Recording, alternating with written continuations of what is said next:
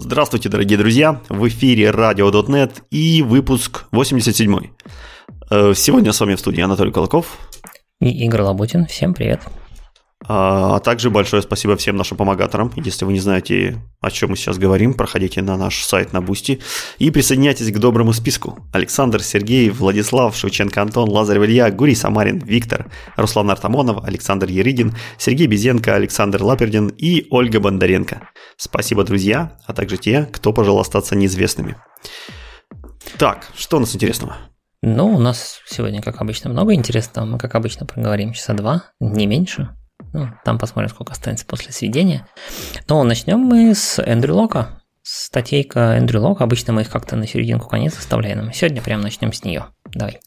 Ну, потому что обычно в начале наш Microsoft, да, Microsoft сейчас пока еще спит. Что-то он после каникул еще не ну, очухался. Не, не факт, что спит, может быть, они готовят, готовят что-то важное и ну, интересное, как в релиз кандидат. Ой, да, это что у нас будет? Превью один, не релиз кандидат, конечно. Превью один что-нибудь выкатит эдакое, что мы Сейчас как бахнут. Весь подкаст обсуждать будем. Ну, посмотрим. Будем надеяться, будем надеяться. Для нас чем больше инфоповодов, тем лучше. Кстати, про инфоповоды. Э, .next открыл CFP. Поэтому, если вы мечтали стать докладчиком на, на весь мир, прогреметь и побывать э, на самой большой .NET конференции в России, а, то милости просим, подавайтесь э, на доклады, заходите, смотрите, что там есть интересного. А, и к локу, да? Да, да, вернемся к локу. И лок у нас, в принципе, он обычно по ASP нас гоняет, но в этот раз он решил рассмотреть дефолт implementation methods для интерфейсов. А, такая спорная тема, мы, по-моему, на весь год прошлый год про нее что-нибудь выдумывали, там обсуждали, насколько это будет плохо, насколько будет хорошо. Как тебе, Игорь, вот зарелизились дефолт интерфейс методы? Оправдались ли все твои страхи или наоборот? Ну, честно говоря, случилось? я их прям так напрямую особо и не использую. Вот я что-то не припомню, чтобы я хоть раз писал именно дефолтный интерфейс метод в своем обычном коде. Как-то не нужно было. Может быть, в библиотеках это прям сильно нужно, мне не пригождалось пока. Ну, вот тоже я напомню, что самое главное опасение всего сообщества было в том, что абстрактные классы как-то выродятся, все начнут вымазывать интерфейс имплементацией, запихивать туда всякие непотребные методы, а абстрактные классы уйдут, уйдут в небытие, и вот эта вот наша святая, как бы долгоиграющая а, преемственность в наследовании, она вообще вся испортится, испоганится, непонятно, что будет. Ну, как показала практика, хоть и недолгая, в принципе, этого не происходит. А, дефолтная имплементация в методах, дефолтных интерфейсах этих, она используется довольно редко, используется довольно специфично, абстрактные классы по-прежнему на месте, и как бы люди пока не сильно злоупотребляют этими методами, что в принципе и требовалось. То есть их нужно применять там, где они в реальности нужны. А там, где не нужны, их применять, как вы, наверное, догадались, не следует. Так что, в принципе, не такие они получились страшные, как э, все об этом думали. Как бы, если подходить с умом, то даже микроскопом можно забивать гвозди. Итак, что же нам Эндрю про них рассказывает? Ну, прежде всего, как положено, прям с самого начала, что же такое за чудо такое? А, прежде всего, э, методы, эти дефолт интерфейс methods, а также, в принципе, правильнее будет назвать default interface implementations, потому что там не только методы могут быть, они были введены в C-Sharp 8, и основная их цель была для того, чтобы э, эволюционировать и изменять интерфейсы без breaking changes, то есть без калечащих изменений. Потому что на самом деле э, даже добавление поля, казалось бы, такая безобидная вещь, как добавление, вы уже не удаляете, не ренеймите там, а только просто добавляете. Вот даже добавление поля к интерфейсу это является breaking changes, потому что на этот интерфейс уже могло создаваться кучу наследников, и все ваши наследники там Э, перестанут компилироваться. В случае Microsoft, если они, допустим, в системных интерфейсах что-то добавят, может перестать компилироваться полмира. Поэтому они себе этого позволить не могли. И вот, вот эта именно проблема решалась с помощью э, дефолтной реализации интерфейсов. И начиная с .NET 8, э, что мы можем делать? Мы теперь можем в интерфейсах задавать не только заголовки, но и реализовывать непосредственно само тело, реализовывать метод body. И после того, как мы это смогли сделать, уже э, добавление каких-то методов не стало breaking changes. То есть ваш код по-прежнему продолжит компилиться, несмотря на то, что там в интерфейсе могло добавиться еще 10 методов. На первый взгляд это очень сильно походит на абстрактные классы. То есть э, вполне валидный вопрос, а чем абстрактные классы отличаются от интерфейса с дефолтной имплементацией. Ну, на этот вопрос мы ответим немножко позже, но на первый взгляд это, в принципе, кажется одним и тем же.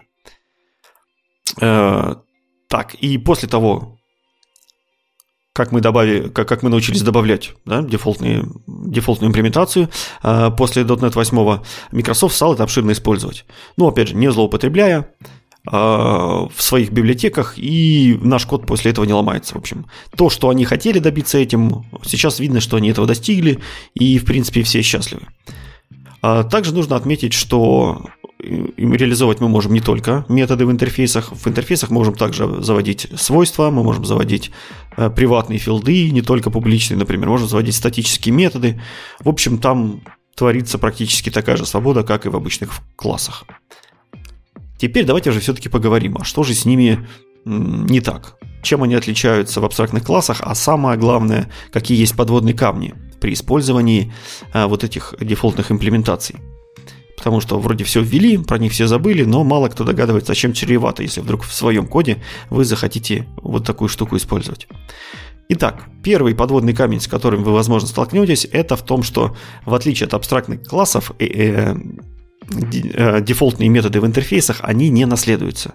Что это значит? Это значит, что если у вас есть интерфейс iCustomer и реализация SampleCustomer, и в интерфейсе iCustomer вы объявили некий метод э, дефолтным, то есть сделали ему боди, написали там какое-то возвраща, возвращаемое значение, дальше вы пытаетесь это в коде вашем использовать. И как только вы создаете вот этого кастомера и э, пытаетесь э, обратиться через интерфейс к вот этому дефолт имплемент методу, то все у вас будет хорошо, потому что этот дефолтный метод, он есть в интерфейсе. Но как только вы пытаетесь обратиться к sample кастомеру, то есть к наследнику от этого интерфейса, пытаетесь у него найти метод, вот этот, который дефолтно был добавлен в интерфейсе, вы этого метода не найдете. То есть ваш код просто не скомпилируется, потому что этого метода в данном классе нет. Этого отличает от абстрактного класса, если что. Потому что если вы наследуете от абстрактного класса, естественно, метод будет как в самом абстрактном классе, так и в, и в наследнике. В случае дефолт интерфейс методов, метод будет только в интерфейсе, а в самом наследнике его не будет, если будете обращаться непосредственно к наследнику. А, то есть вызвать мы его напрямую не сможем. Решается эта проблема очень просто. Мы берем этого sample кастомера и сохраняем в переменную iCustomer, то есть переменную с интерфейсом, ну или кастинг к интерфейсу. И после того, как мы его скастили, то этот метод у него магическим образом появляется. Кажется, что все нормально.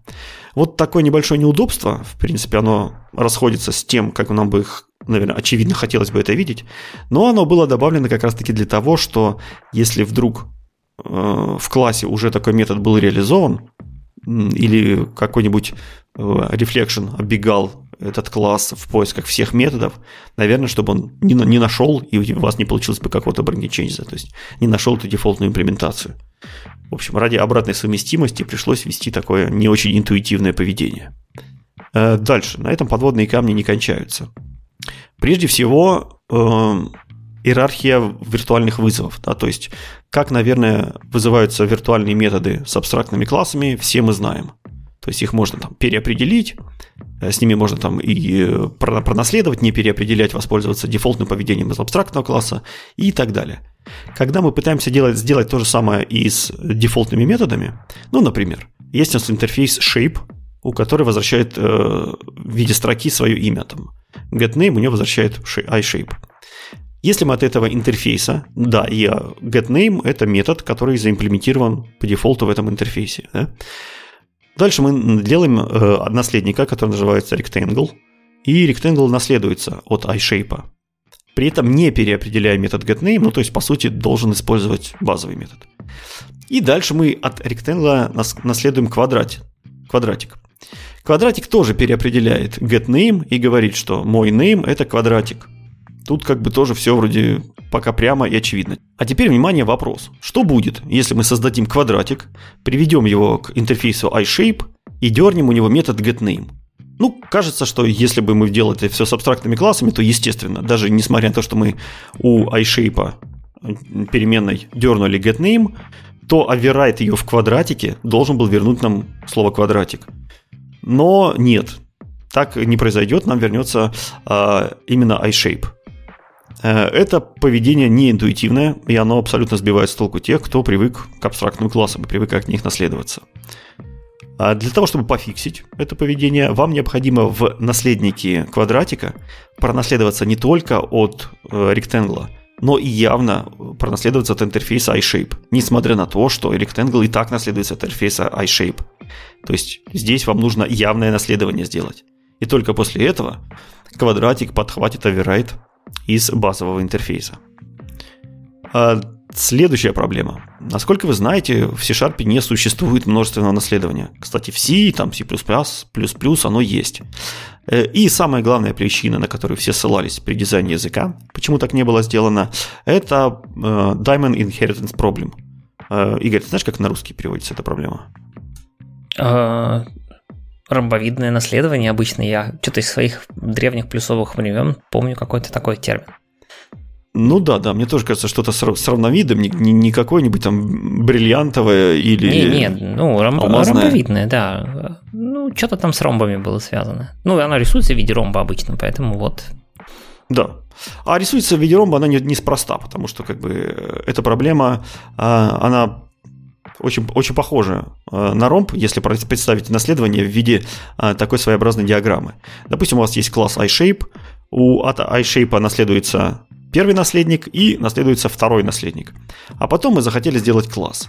И этот класс мы хотим, чтобы он имплементировал два интерфейса. Интерфейс наследник 1 и интерфейс наследник 2. И у iShape есть метод getName, и у первого наследника есть getName, и у второго наследника есть getName. И все эти getName, они переопределены во всех этих трех интерфейсах, так как мы теперь можем это делать. Вот. И теперь, внимание, вопрос. Вот наш класс, наследник, последний, четвертый, который хочет пронаследоваться и от, э, и от второго там, и от третьего наследника. Вот какой у него метод getName вызовется? То есть, что вернет, от какого наследника? Э, это, в принципе, в общем случае неразрешимая проблема. И именно поэтому и не стали делать множественное наследование в C-Sharp. Но как только у нас появляется дефолтная реализация в интерфейсе на методах, а методов, а интерфейсов, то есть мы можем пронаследовать сколько угодно в нашем классе, у нас вот эта ромбовинная проблема наследования, она встает в полный рост снова. И здесь Microsoft пошел самым правильным, наверное, путем. Он э, на уровне компиляции запрещает такое компилировать. То есть он говорит, что компилятор не может найти самый лучший метод, который вам подходит. Идите и явно его укажите. В общем, и указать явно это, естественно, можно. Таким образом, мы избавляемся от всяких проблем и в рантайме не ловим каких-то непонятных исключений или даже непонятного поведения, я бы сказал, которое вполне вас могло преследовать э, в C++. Так, погнали дальше.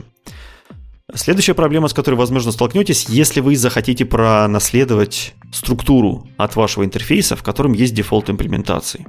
Э, естественно, структуры тоже могут наследовать интерфейсы, но здесь есть парочка небольших проблем. Прежде всего, для того, чтобы использовать э, дефолтный метод из дефолтного этого интерфейса, вам необходимо будет структуру прикастить к интерфейсу как мы уже обсуждали чуть ранее, что только интерфейс может вызывать методы, которые, переопредел... которые явно задекларированы в интерфейсе, но их нет в самом наследнике. И как только вы кастите структуру к интерфейсу, у вас неизбежно появляется boxing. А boxing у вас появляется не просто так, а вместе с избыточным потреблением памяти, то есть вызывается memory allocation. И обычно, э, ну то есть в обычных программах, наверное, вам Memory Allocation, может, не так страшен, но здесь мы используем структуры. Обычно структуры используют как раз там, где память выделять не надо. И это высокопроизводительный и обычно оптимальный код. Как раз где не хочется в хипе выделять память. И как только вы начинаете кастить э, ваш интерф... вашу структуру к интерфейсу, вы автоматически все плюсы структуры как бы теряете. Поэтому, скорее всего, именно в этом месте вы этого не хотите. И также нужно сказать, что дефолтные дефолтные методы в интерфейсе, когда пытаются изменить структуру, они получают ее, естественно, через интерфейс. То есть они по случаю получают забокшенную копию самой структуры. Таким образом, чтобы они там не меняли, до оригинала они никак не дотянутся. То есть, по сути, невозможно из дефолт implementation метода обновить каким-то образом структуру. Из этих двух минусов можно сделать только один единственный правильный вывод. Не используйте э, структуры и э, дефолт интерфейс методы вместе, потому что вы явно этого не хотите. А, еще один неочевидный подводный камень в том, что а, дефолтные методы требуют изменения в рантайме. Казалось бы, по идее, наверное, это изменение можно засунуть было в компилятор и все, и а, дело в шляпе. Но нет. Для обновления компилятора вам недостаточно. То есть вам нужно еще будет обновиться рантайм. Они есть в рантайме после .NET 3, поэтому можно смело вот на этот рантайм переходить, если вам они вдруг зачем-то нужны. Э, в качестве э, примера, хорошего примера для оптимизации, Эндрю Лок приводит э, хорошую, хорошую оптимизацию от Бена Адамса, который умудрился увеличить performance IHeaderDictionary в три раза. В общем, сделал он, он это довольно нехитрым путем, то есть раньше к IHeaderDictionary, то есть это специальный словарик, в который а, мы ходили за заголовками HTTP реквеста и HTTP респонса. В общем, мы оттуда могли доставать заголовки. Как вы понимаете, заголовков бесконечное множество, там может быть абсолютно любой строковой ключ. В общем, мы раньше их доставали просто из Dictionary лукапом, ну, не просто лукапом, там умным лукапом с мега-оптимизациями и так далее, но все эти мега-оптимизации а, оказались довольно слабыми по сравнению с тем, что мы могли бы э, в этом header dictionary просто завести свойства для самых популярных хедров, таких там accept, content type, encoding и так далее, и просто обращаться к этим свойствам. Вот именно это Эндрю сделал, о, то есть Бен Адамс сделал. Э, сделал это с помощью дефолтных методов, то есть теперь мы, он на этом интерфейсе смог реализовать свойства, которые напрямую ходят к тому полю, который, который вы захотели, без всякого лукапа в дикшенере. И все это в три раза ускорило дикшенере.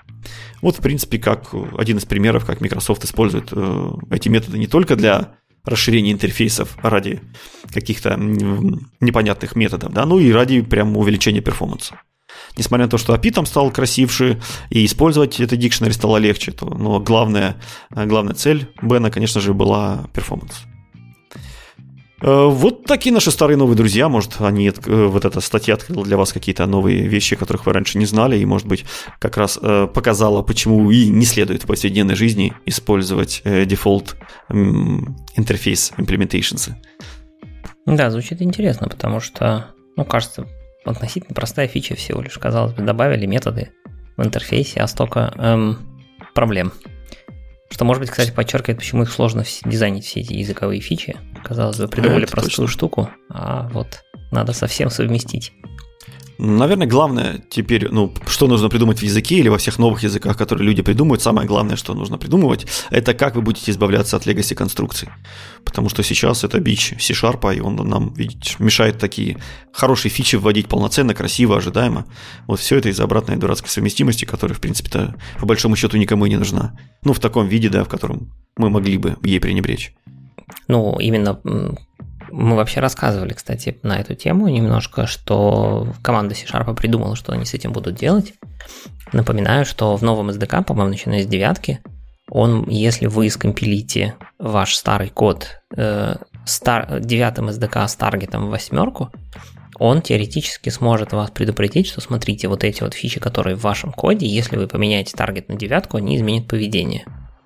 То есть и за счет этого они теперь могут делать breaking change, то есть они меняют их, и, э, но меняют так, что если вы компилите со старым таргетом, то поведение старое, например. Какое-нибудь там новое ключевое слово будет считаться просто обычной переменной, э, и, ну, идентификатором. А вот если э, с таргетом девятка, то все, это уже новое поведение, там новое ключевое слово, и вот это все.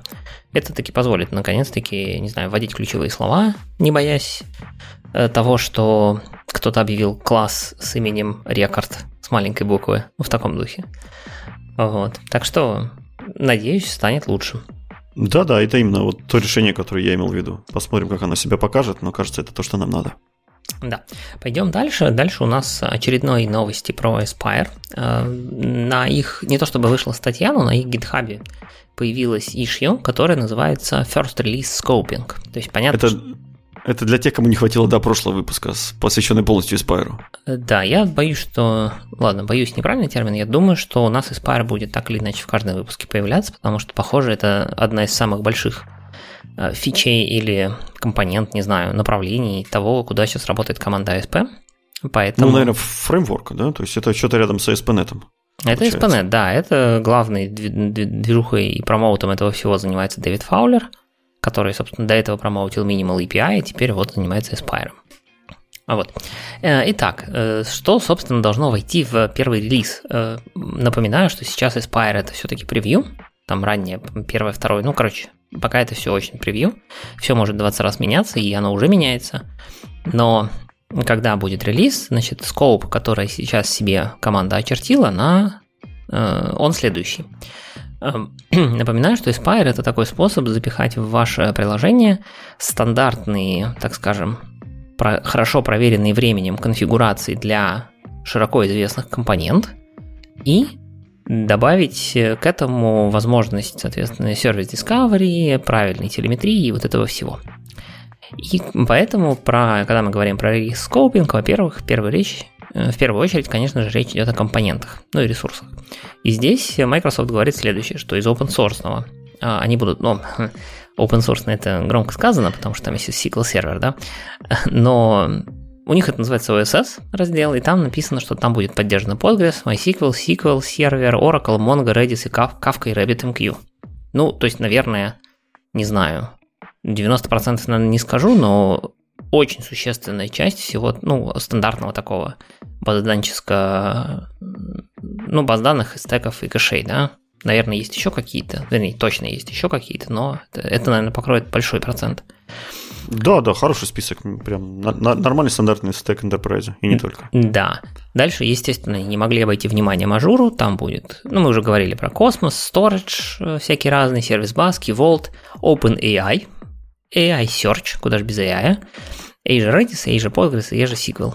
Тут все нормально. И Dapper мы упоминали в последнем выпуске, что они сделали заделочки под Dapper, соответственно, вот State Store и PubSub – из Dapper тоже нативно будут, ну, нативно в смысле в скопе релиза будут поддержаны. А для дашборда запланирован э, очень важный и нужный шаг, называется декаплинг. То есть так, чтобы дашборд можно было запускать абсолютно отдельно от вашего приложения.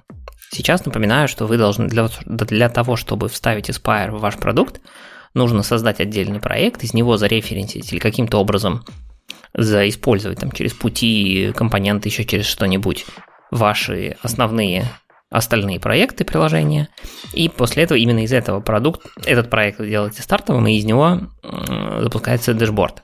Так вот, теперь есть уже pull request, он вмержен, то есть последняя ветка мастера или мейна, что у них там в этом самом репозитории уже содержит отрезанный dashboard, который как-то можно запускать отдельно. Пока еще нет толковой документации, я пока не видел. Может быть, уже появилась там с момента, как я смотрел недельку назад. Но теперь dashboard в каком-то смысле отцеплен от основного приложения, с которым он работает. И может быть это означает, что мы сможем вскоре увидеть абсолютно standalone dashboard, который не требует э, каких-то, ну, какой-то магии для своей работы. Посмотрим, э, что они подразумевают под декаплингом. Пока просто написано. Dashboard decoupling. Все. А ты не знаешь, он будет запускаться как бы в отдельном процессе, или все равно процесс должен быть этот же? Ну, то есть как он будет слушать, по сути, все эти метрики? Не, процесс он и был отдельный в любом случае. Он по-любому отдельный процесс, он слушает, ну. потому что у него OTLP сервер, ну, OpenTelemetry и кто там еще. Вот. Э, у него он, он в любом случае слушает. Просто другое дело, что если ты помнишь прошлый выпуск, то мы обсуждали, что там есть еще так называемый DCP, Data, что там, Data Control Plane или нет, странное название, ну, короче, ну, да, да. Control Plane какой-то отдельный процесс, который как раз всем управляет.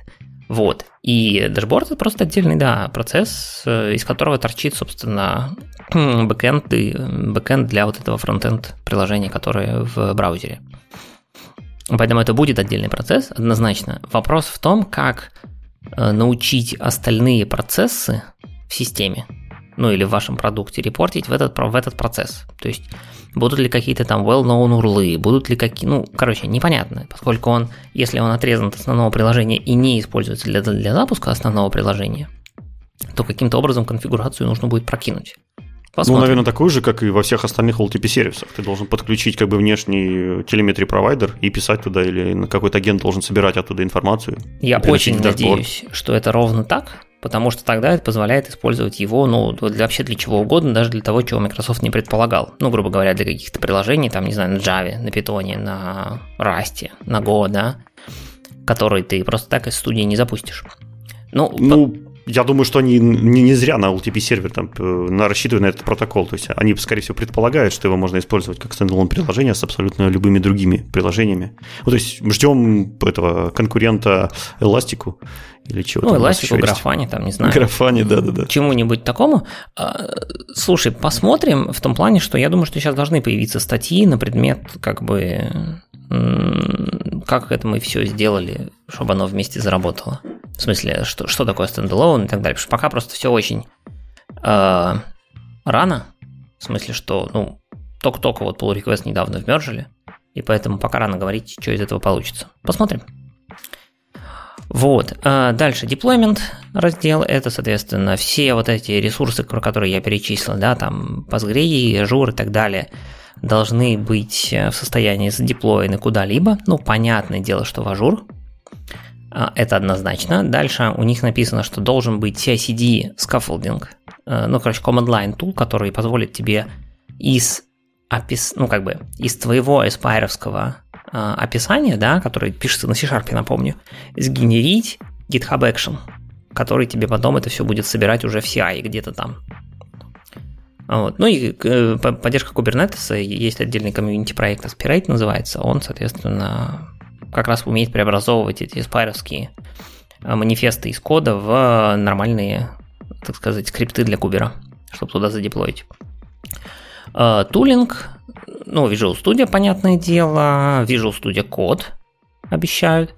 И э, обещают тот самый скаффолдинг не только в виде command line, но и в виде какой-то Visual студийной приблуды, я же не знаю, плагин или нативной функциональности, тут уж я не знаю. Ну, короче, какой-то тулинг вокруг Visual Studio, Visual Studio кода. Есть еще такой интересный раздел, называется Top Requested End-to-End Scenarios. То есть это, я так понимаю, те сценарии, за которые либо больше всего народу проголосовало, либо какие-нибудь заказчики к ним пришли и сказали, что вот это точно надо. Они все в основном, конечно, крутятся вокруг ажура, то есть там я хочу коннектиться к ремоутному ажурному ресурсу из своего девелоперского окружения. Я хочу брать секреты, которые проставлены в моих ажурных там ресурсах и прокидывать их локальным приложением, там через user secrets или как-то. Но есть и те, которые не относятся к ажуру. Например, давайте поддержите докер в VSL, чтобы можно было, видимо, туда там деплоить, не знаю, не деплоить, типа в тоже локально, но такой типа а локальный кубер. Эм, хочется уметь возможность оркестрировать, ну вот это как раз история с декаплингом несколькими репозиториями. То есть как, сейчас Spire предполагает, что у тебя монорепа, грубо говоря, в которой ты, ну, плюс-минус, да, дефолтный сценарий, э, в который ты референсишься на другие проекты. То есть не только монорепа, но еще и single solution, по большому счету. Ну, это понятно, что первый превью, и это самое простое, что можно было сделать. Ну вот э, end-to-end сценарий, так, чтобы можно было вообще с несколькими репозиториями работать. Тоже нормально. Из того, что явно написано, что out of scope, точно не будет поддержан никакой там AWS, Google Cloud, э, не будет поддержан Azure Kubernetes, Слушай, а почему это out of scope, если Ажура поддерживается? Ну, то есть, кажется, одного поля ягоды. Там чуть-чуть разные, так скажем, видим какие-то, ну, не знаю, в мелочах требования, не знаю. Вот. Поэтому, ну вот пока не поддержано. Out of scope. Просто, видимо, ресурсов не хватит. Вот. Ну, ну, хорошо. Ну, так мы написали, что ресурсов не хватит, типа, делайте сами. Ну, так нет, ну подожди. Мне кажется, что это out of scope. Нет, стоп. Ну, так они это и написали. Out of scope, это в смысле наша команда этим не будет заниматься. То есть это scope команды, которые они планируют, э, что Microsoft планирует официально зарелизить в первом релизе. Ну, out of scope Microsoft не планирует. Как бы запрещать никто не запрещает, пожалуйста делайте, что хотите, но как бы Microsoft это делать не планирует. И это не только... Я думал, что это out of scope именно самого проекта, то есть проект под это не предназначен. Это first release scope. Напоминаю, все, что мы обсуждаем, это скоп первого релиза. Будет он э, как бы вместе с девяткой в ноябре, будет он раньше, будет он отдельно, насколько, как версионируется этот продукт, пока тоже не очень понятно. Ну, вроде бы логично его привязать, наверное, к релизам .NET, но с другой стороны, если они планируют это делать как отдельный стендалон продукт под другие платформы тоже, то зачем привязывать? Может быть, они там, не знаю, летом его зарелизят, я не знаю. Но вот это как раз-таки, все то, что я перечислял, это то, что должно войти в первый релиз. Так вот, то, что ты говоришь, если поддерживают ажуру. В первый релиз Out of Scope не только ажура, ой, в смысле AWS, там Google Cloud, да, но еще и Azure Kubernetes и Azure Functions. это все тоже не будет поддержано. То есть даже если у тебя есть проект, напоминаю, в студии ты можешь создать проект Azure Function и довольно легко там в пару кликов его деплоить в ажуру. Aspire такого поддерживать пока не будет. Ну, видимо, не успевают. Вот. А, ну, либо просто сознательно ограничивать на самом деле, может быть, это тоже правильно. Сознательно ограничить себе скоп первой версии, сделать его, ее, его, скоп, версию, и зарелизить, посмотреть на фидбэк, и дальше выбирать следующее, наиболее важное. Вот. Ну, в общем, примерно так. Соответственно, в ссылочках будет и ссылка на pull request, где отрезали дэшборд, и он теперь стендалone. Э, можно посмотреть, может быть, там уже что-то появилось где-нибудь, или в связанных ишьях написана какая-нибудь документация, или, может, кстати, в pull request она прямо есть, я не посмотрел. А вот как этим пользоваться, так что если у кого-то руки дойдут, попользуйтесь, расскажите, как он там стендалone работает. У меня пока не дошли, честно говоря. Угу. Ну и мы будем следить за статейчиками, если появятся, обязательно Ну, расскажем. конечно. Проще прочитать, чем самому сделать. Так что. Это да. Э, кстати, вот проще как раз было дождаться, пока кто-то найдет э, замещение binary форматору, чем сделать его самому. Э, давай следующая статейка как раз про то, что один дяденька загнался тем, что начал скучать по binary форматору. Ну, у него в проекте он просто использовался. А он захотел перебежать на последний фреймворк. И сильно загрустил. Давай для как раз для молодежи вспомним, что в старинных версиях .NET фреймворка много-много тысяч лет назад была такая прекрасная штука, как binary форматор. А, и отличалась она от вот этих ваших новомодных JSON сериалайзеров тем, что паковала, не поверите, в байнере. То есть, по сути, в нечитабельную кашу из битиков и байтиков, которую, естественно, неудобно было дебажить и смотреть на нее глазками. Но у байнери форматов есть другой прекрасный плюс. Они намного быстрее всегда и намного компактнее. И обычно, когда мы говорим о сериализации, это два очень весомых плюсика, которые, в принципе, вполне могут перебить любой текстовый сериализатор. Так вот, был у Microsoft binary форматор рядом с XML форматором вообще самых первых его версий. Вот даже JSON не было а binary XML был всегда. И сериализовали, сериализовали люди с помощью него и постепенно поняли, что в принципе, реализация этого binary форматора, она была слишком мощная. Она могла делать такие страшные вещи, что даже которые выходили за уровень ее, э, там, ну, уровень ее декларируемых фич. Да, то есть, допустим, с помощью байнера форматора, если у вас вдруг торчит какой-нибудь э, endpoint, там какой-нибудь VCF endpoint или HTTP endpoint, не суть важно там, или Signal Air endpoint, э, который принимает внутрь себя некий пакет, который десериализуется с помощью binary форматора, то очень часто вы можете благодаря такому endpoint выполнить произвольный код на удаленном сервере. То есть с binary форматором очень много было security проблем. Кому интересно, можно отдельную статейку почитать, но смысл как раз в том, что от него начали отказываться наверное, не в основном по этой причине, это была причина главная, но, как бы вы понимаете, обычно программистам на security плевать, поэтому э, программисты начали от него отказываться, потому что он был не очень удобным, в нем было много багов, он был очень медленным и прочие такие вот рюшечки. Но на самом деле самая главная была причина для того, чтобы от него начать отказываться, и чтобы Microsoft его специально больше не развивал, специально не латал никакие-нибудь там проблемы, это как раз в том, что сама концепция была очень сильно подвержена различным security атакам. Вот. И э, начиная с .NET 7 этот э, binary форматор был помечен как абсолют, а при том вместе, э, на уровне error, да, то есть вы не могли скомпилить ваш проект, если вдруг почему-то использовали его до сих пор. Вот и автор наткнулся на этот error и решил посмотреть, а что же такого есть на рынке. В общем, не прошло как бы 10 лет, как он решил отойти от binary форматора. Ну, прежде всего, все микрософтовские э, статьи советуют переходить почему-то на текстовые форматы в виде JSON.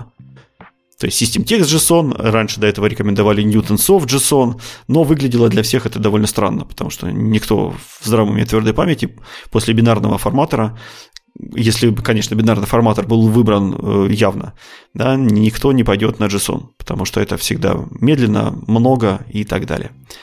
А дальше пошли смотреть на binary форматоры. Также ему приглянулся протобаф. Но протобаф требует кучу приседаний, а, кучу настроек, конфигураций, объявления протокола, и, в общем, ему это показалось слишком сложно все. Поэтому протобаф он скипнул и дошел до, наверное, самой очевидной вещи, до которой должен был дойти каждый, это message pack. Message Pack это прекрасный сериализатор, он binary сериализатор, он намного быстрее, чем JSON, и он намного компактнее, чем, чем JSON. Другая прекрасная новость э, заключается в том, что этот Pack разрабатывается организацией, которая называется SciSharp, и человеком, который сложно произносимым ником на гитхабе Неуицк Йошими Кавай – Короче, э, чувак довольно со сложным именем, но если вы там увидите его иконку или увидите этого чувака, вы его запомните навсегда. По той простой причине, что это очень э, грамотный человек, который реализовал уже кучу э, сериализаторов, кучу парсеров, у него отличные in-memory embedded базы данных есть, у него есть там какие-то э, генераторы каких-то оптимизаций.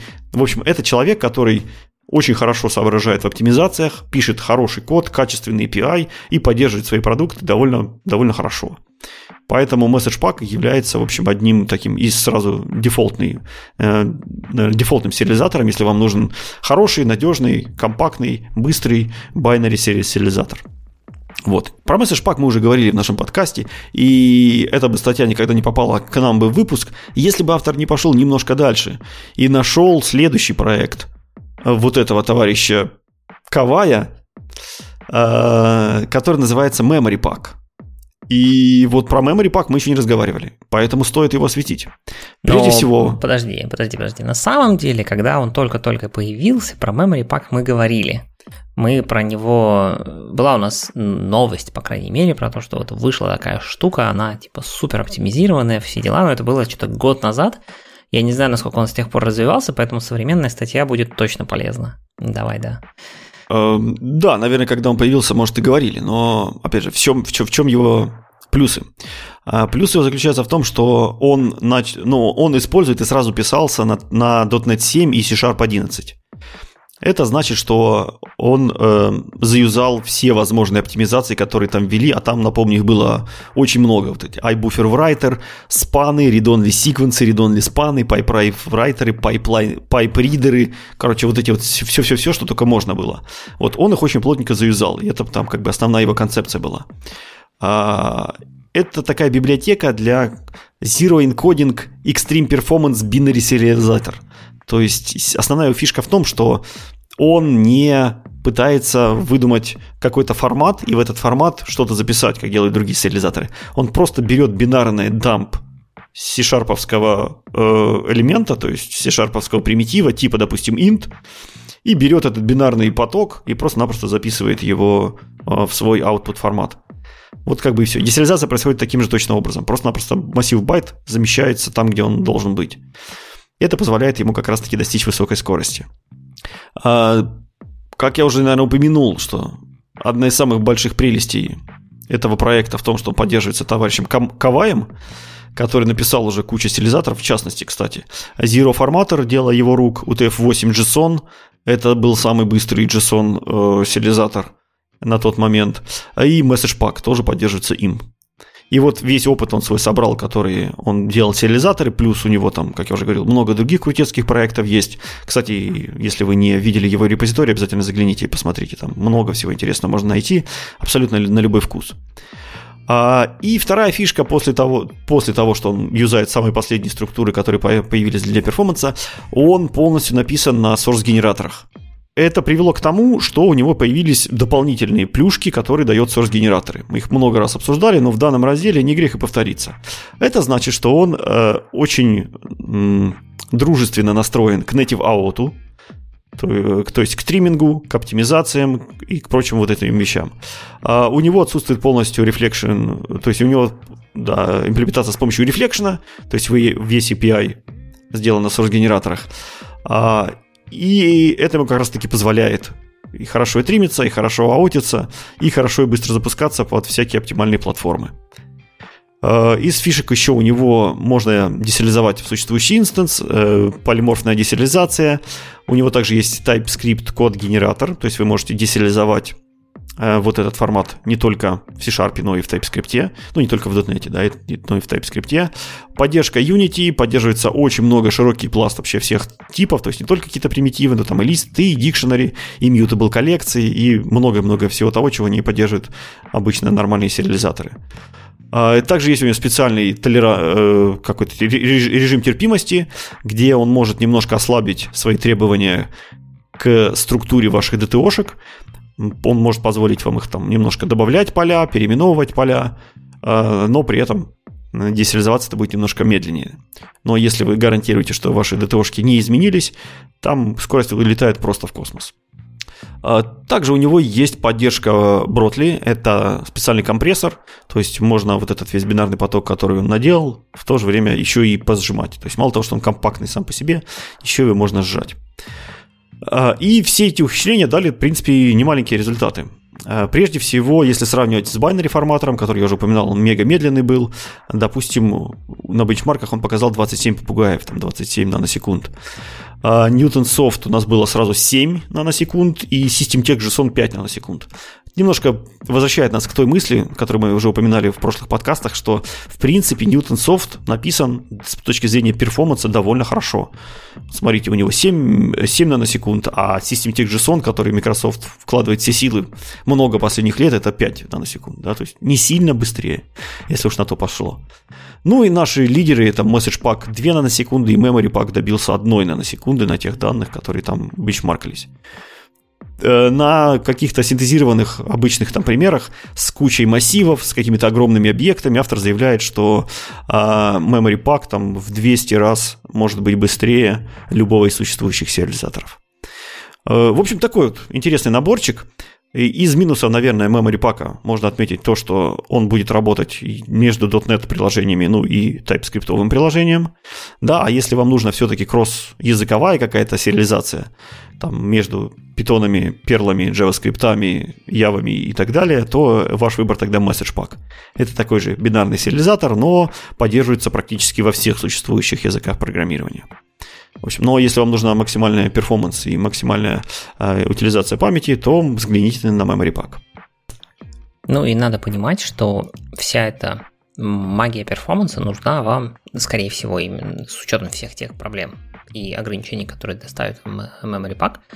Она нужна, конечно, только если у вас прям совсем-совсем все жестко по ресурсам, и именно поэтому на самом деле вот этот автор и пишет всякие такие а, быстрые сериализаторы туда, быстрые сериализаторы сюда, потому что они занимаются на самом деле разработкой игр. И в играх понятно, что чем меньше вы потратили а, ресурсов на один там, на отрисовку одного фрейма, да, или на обсчет одного там типа э, цикла игры, тем лучше. Тем плавнее все будет, тем эффективнее и так далее, тем больше можно считать. И именно поэтому у него такие довольно ограниченные штуки. Ну и почти все его проекты поддерживают Unity. Как-то неудивительно. Да, я, как, что, что якобы намекает. Да, да, да. да. Не, ну у них на самом деле прямо у, это, у организации вот, C-Sharp записано, что они типа, да, Unity, Game, что-то там. Так что это прям очень угу. прям прямым текстом написано. Ну, то есть, если на ваших формочках вам нужно там кликать кнопочки отработать, то это, естественно, подход не для вас. Там JSON вам хватит с головой. А вот если вам нужно там утилизировать сетку очень сильно, у вас огромные блобы там летают, вот это вот тогда бинарь-сериализатор придет к вам очень быстро. Да, начните, наверное, с message pack, мне кажется. Если уже будет не хватать, тогда можно идти в memory pack. Он все-таки, ну, довольно специфический, так скажем, для очень узких ниш. А, давай дальше. Дальше у нас тема, которую мы на самом деле эм, долго-долго откладывали, потому что она довольно-таки большая. Там много чего можно смотреть, можно обсуждать, можно, наверное, несколько подкастов записать только на эту тему, но, тем не менее, решили, что все-таки хватит откладывать, надо про это поговорить. Тем более, мне тут случай удачный выдался, все равно почитать все эти статейки. Речь идет о том, как же дизайнить, версионировать и вообще проектировать, дизайнить, проектировать, ну, в общем, одно и то же, REST API. Масштабно замахнулся, масштабно. Масштабно. У нас в ссылочках к этому выпуску вы найдете довольно большое количество материалов на эту тему.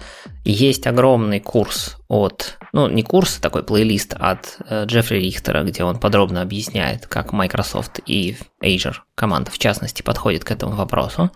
Есть э, плюс-минус текстовая версия этих гайдлайнов, которая, понятно, я не знаю, насколько Рихтер обновляет свой, э, свои видео, но гайдлайны, видимо, свои они обновляют чуть быстрее.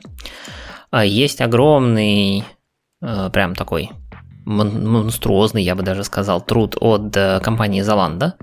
У них прям огромные гайдлайны на их open source портале.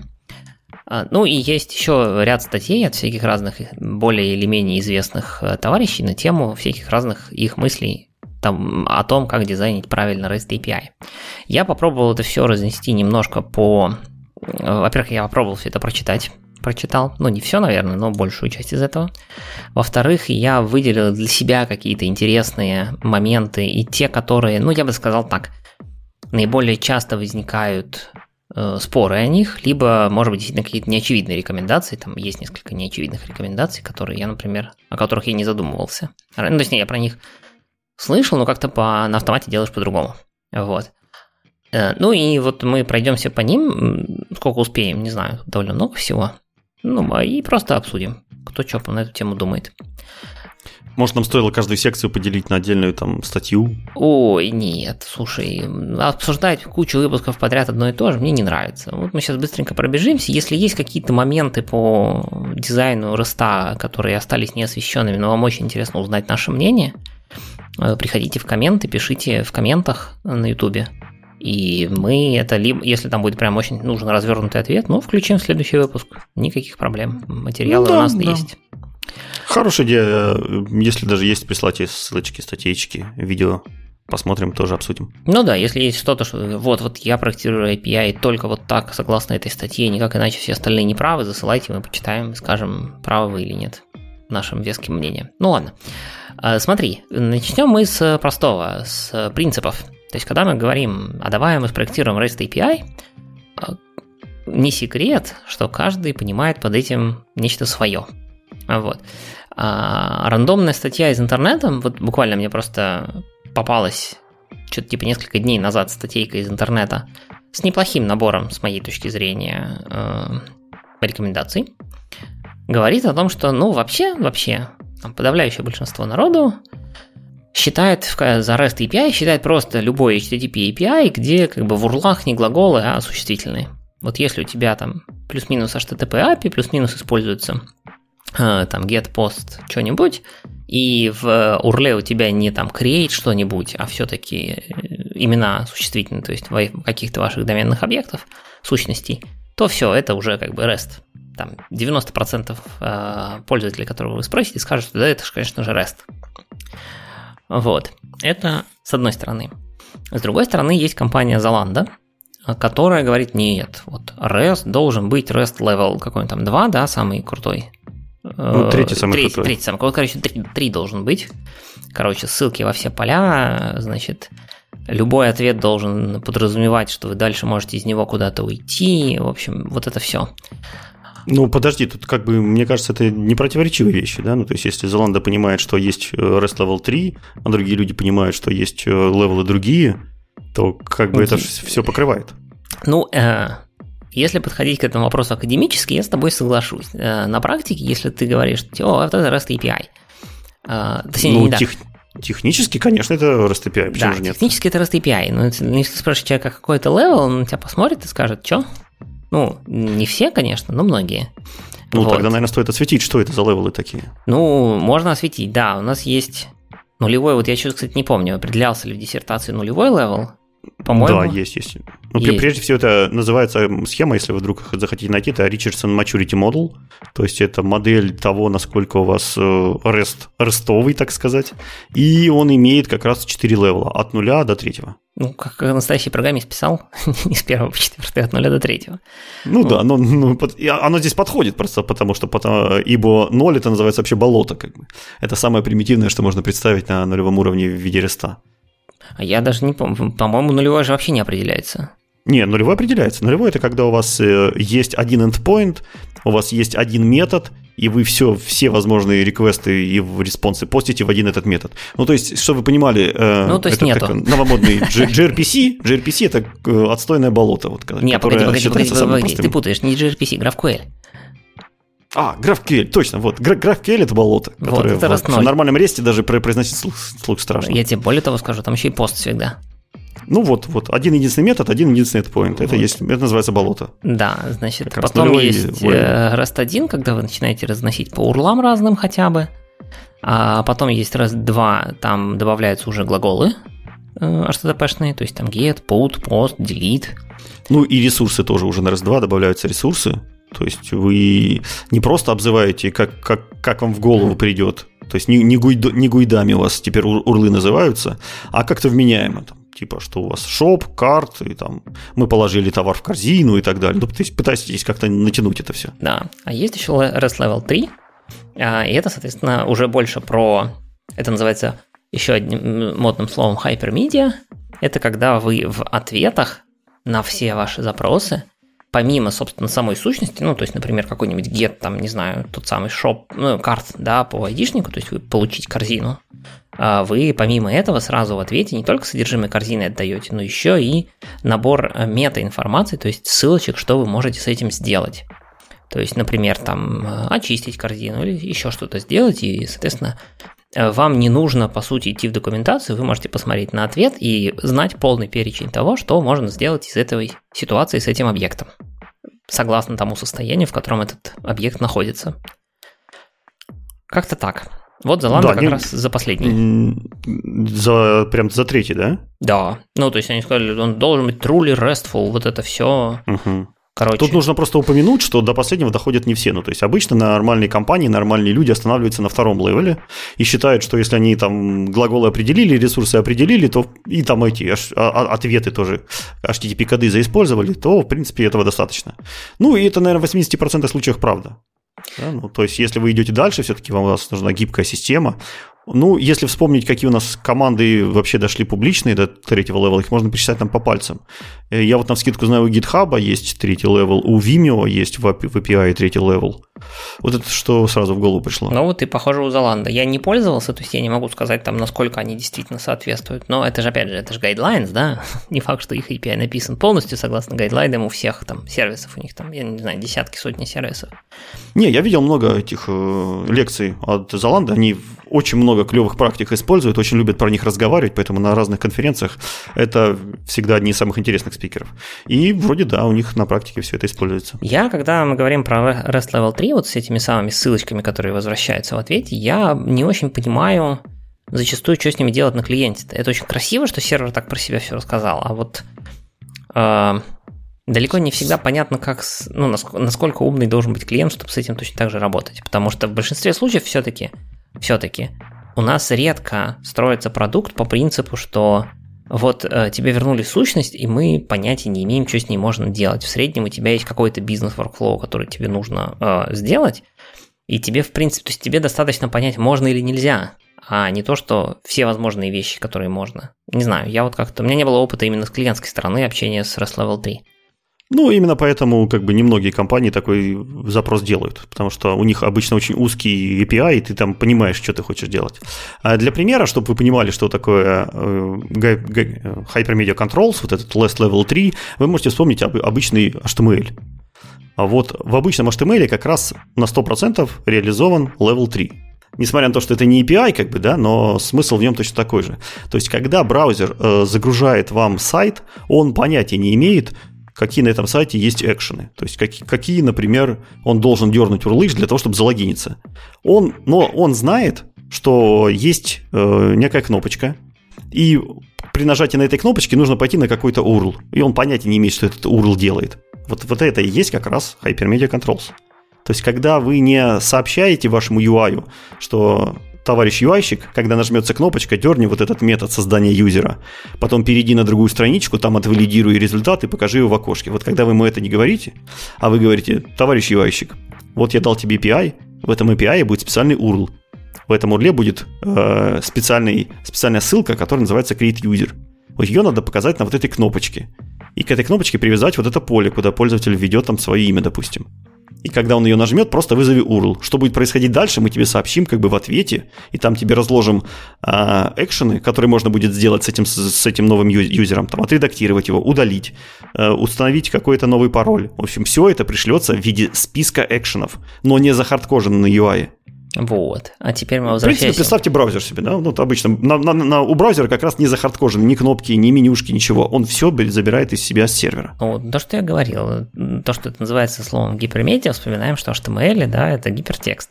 Ровно оно. И, а ссылки это гиперссылки на самом деле.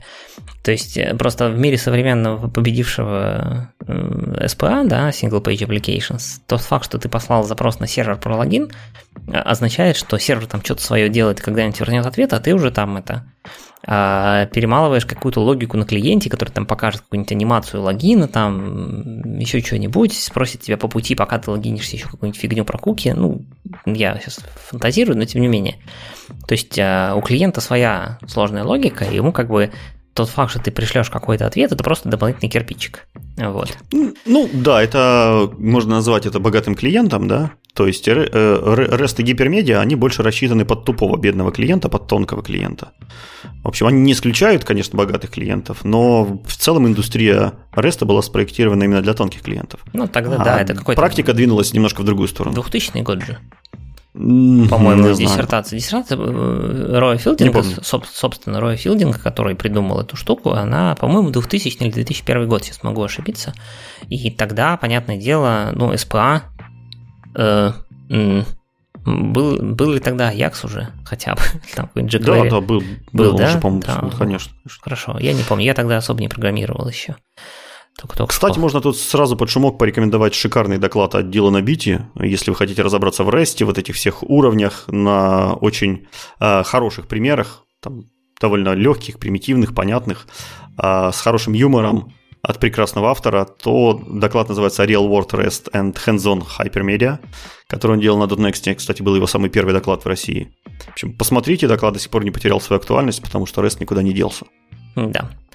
Ну так вот, ладно, пойдем дальше. Мы, мы потратили уже много времени на то, чтобы обсудить, что же такое REST. На самом деле рекомендации дальше, они все прям вот э, очень прям конкретные. То есть я смотрел, давайте так, э, брал три основных источника. Это майкрософтовская статья, это золандовская статья, и это статья неизвестного мне автора, ну, которая мне так немножко отозвалась, что да, похоже на то, что я обычно стараюсь использовать.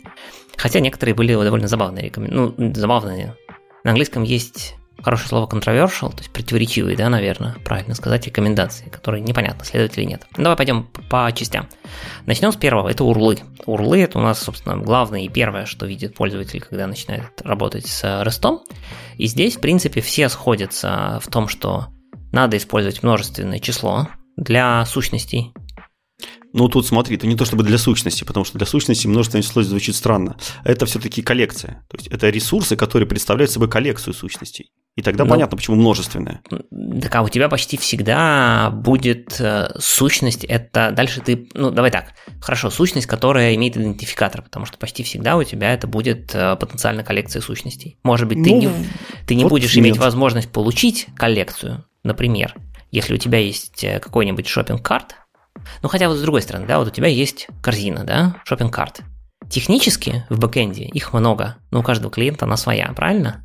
Ну подожди, API это все-таки дергается для конкретного клиента? Вот, да, не... для конкретного клиента она одна всегда. Но у нее... Она всегда одна.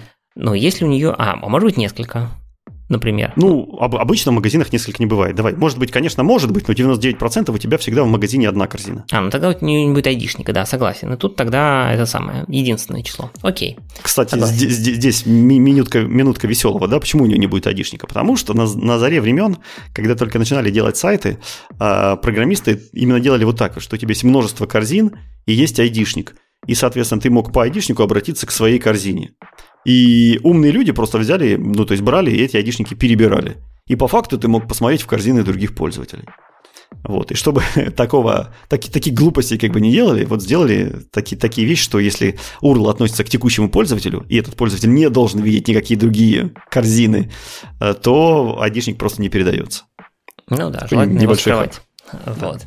Очень желательно и находить его какой-то внутренней логикой внутри у вас на сервере. Там в сессии храните или просто понимаете по user ID, Какая же у него корзина, это уже другое дело.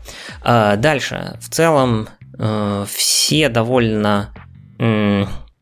Ну, да, давай так, не очень однозначно, но в целом говорят, что не надо добавлять э, ненужные кусочки пути. То есть, если у вас есть ресурс и у него есть подресурс, при этом подресурс довольно уникальным образом определяется своим айдишником, то есть его ID уникален не только в рамках родительского ресурса, а вообще в системе, то не надо тогда передавать вот этот вот э, топовый ресурс, айтишник его всегда в урле. Ну, грубо говоря, если у вас есть разные сущности, которые принадлежат одному пользователю, не надо везде писать users slash user ID, slash там, не знаю, books что-нибудь, или там slash posts что-нибудь, slash comments что-нибудь. User ID, ну, в общем, во-первых, и так понятен из контекста, ну, user ID в этом смысле плохой пример. Но даже если он не был бы понятен из контекста, если у тебя блокпост имеет уникальный ID, ну, достаточно сделать слэш-пост слэш ID. Ну, здесь, наверное, могут быть исключения, потому что иногда иерархия тебе позволяет эти урлы удобнее читать. То есть нужно сказать, что э, REST Level там, 3, он, в отличие от болота, подразумевает то, что эти урлы должны быть пользователем хорошо читаемыми. И именно на это направлено большинство практик. Ну, то есть для машины наплевать, у, у вас ресурсы или коллекции во множественном числе или в единственном называются, ей все равно. А вот пользователь, когда это будет читать, у него уже будет какое-то ну, или, или понимание, или недопонимание. Uh-huh. Поэтому бывают такие ресурсы, которые логичнее представить в виде иерархии. Там, не знаю, город, страна, дом. Да, и а, да. если вы просто напишите дом 10, ну, дом с гуйдом, допустим, у вас будет смотреться не так красиво, как если бы вы написали там «Страна Россия», «Город Санкт-Петербург», и там улица такая, дом такой. Угу. Ну, только теперь мы вспоминаем, что дом – это ГУИД, и поэтому это будет «Страна ГУИД», «Город ГУИД». Ну, им, именно так, да, да. Это, это уже другой вопрос. Но да, про там, это, навер... кстати, тоже есть отдельная рекомендация, да, что да, для навер... таких. Э, well-known штук, ну, в смысле, допустим, для страны, тупо используйте, у нас есть как бы стандартная классификация этих самых двухбуквенные коды стран. Вот используйте ее, не надо ничего придумывать своего чем более стандартная штука, тем э, более стандартно, ну то есть если на какую-то сущность есть стандартная ее репрезентация, хоть как-то классифицированная, используйте ее облегчите жизнь потребителю гораздо больше. А еще желательно, чтобы эта стандартная э, стандартизация была URL-friendly, потому что не все стандартизации у нас хорошо это Правда, это правда. Ну вот, и последнее, что, предпоследнее, что про урлы, э, тоже, кстати, мне кажется, что я не так часто это встречаю, и Microsoft из Оланда говорит, надо предпочтительно использовать кебаб кейзинг, это который, если у вас в урле э, в сущности нужно указать несколько слов подряд, ну, в смысле, в одном термине, да, в одном сегменте, то нужно использовать дефис. Не подчеркивание, не camel casing, да, когда с большой буквы пишется, а через дефис, и все ловеркейзом. Ну, я хочу сказать, что это правило, оно как бы довольно, сейчас скажу, не то, не то чтобы спорное, оно довольно поздно появилось в индустрии, то есть уже после того, как REST API там хайпанул, приобрел своих последников, выпустилась куча книжек, и, к сожалению, каждая компания, у каждой компании раньше были свои какие-то рекомендации. Именно поэтому у кого-то там Pascal, у кого-то Camel, у кого-то Kebabs, у кого-то Snake. Э, в общем, разбродилось, разбродилось вот это все поверье. Но именно, да, именно кебаб кейс в последнее время начали писать у себя многие, многие большие компании. Я не знаю, они там специально договорились или не специально, но тенденция к этому явно вот в последнее время идет. Да, и везде написано не в формате рекомендаций, а в формате просто не забудьте, что вообще-то э, та часть, которая не является доменным именем, она case-sensitive. То есть вот э, весь URL, который вправо от после доменного имени, э, он вообще говоря case-sensitive. И надо бы его рассматривать именно так, хотя Microsoft написано, не, но если там, правда, GUID передается, GUID можно и так, и сяк. Короче, там куча всяких разных но, но вообще-то case-sensitive по стандарту. Ну, кстати, да, и это довольно-таки мало людей знает почему-то, да, потому что в урлах все привыкли видеть какое-то безобразие и об этом не задумываются. И иногда у нас, например, пользователи писали баги, типа я вот по айдишнику такому запрашиваю ресурс, а он не находит, а он там айдишник руками вбивал и немножко буковки перепутал, э, кейсы как раз-таки. Э, поэтому это правда, да, смотри на кейс sensitive. Про, про GUID я тебе хотел э, немножко поправить, что это же все-таки не зависит от кейса, потому что GUID у него есть свой собственный парсер. И вот парсер сам решает, там, сенситив или не сенситив. Ну, это да. Именно поэтому ты его можешь там передать. Да, нет, я да. понимаю, почему так происходит. Ну, как бы, типа статья, ну, как бы в, у Microsoft в статье написано, что, типа, мол, вообще-то оно case-sensitive. Ну, там написано, но, типа, есть определенные сегменты с определенными типами данных, которые ну и вот, в общем, дальше да. А, ну, вообще, и... да, рассчитывайте, что это всегда case sensitive, это точно не ошибетесь. И последний момент интересный. А, смотри, в росте Level 2, ну, вообще в росте, да, у нас э, известная проблема, что у нас нет возможности делать экшены, да, в смысле, мы, у нас, если у тебя а, через HTTP глаголы не выражается э, что-либо, точнее как, если тебе нужно выразить что-то, кроме create, там, read, update, delete, да, которые выражаются через э, HTTP глаголы, то полноценные REST гайдлайны говорят, что нужно завести новый ресурс, э, к нему делать пост, типа там создание операции по чему-нибудь, потом проверять ее статус, ну это типа такой я не видел особо, чтобы таким пользовались, ну, кроме действительно длинных операций. Вот. У Microsoft в этом смысле сейчас, сейчас современная Azure рекомендация довольно простая. Если вам нужно что-то сделать с, каким, с какой-то сущностью, ну, до которой вы, например, дошли по айдишнику, ну, я не знаю, э, опубликовать блокпост. Вот давай предположим, что это именно экшен, который нужно сделать, то URL для такой операции будет выглядеть как там пост, слэш, там, не знаю, айдишник его, а двоеточие publish. То есть глагол вот этого экшена делается через двоеточие, ну и, естественно, используется пост в этом случае. Вот. Ну, тут ты, ты, ты затронул две темы, то есть ты затронул тут асинхронные операции и связал их с постом. Да у тебя же пост не всегда может быть асинхронный. Не, не, не, нет, смотри, смотри, смотри, смотри. Да, я, я говорю, что эм, идея в том, что, то есть для любых асинхронных операций подход примерно понятен, да, дергаем пост, э, получаем какой-то айтишник, потом по нему там полем и выясняем статус асинхронной операции. Это как бы такой более-менее сложившийся паттерн, с которым примерно все согласны, насколько я вижу по статьям и в среднем по интернету.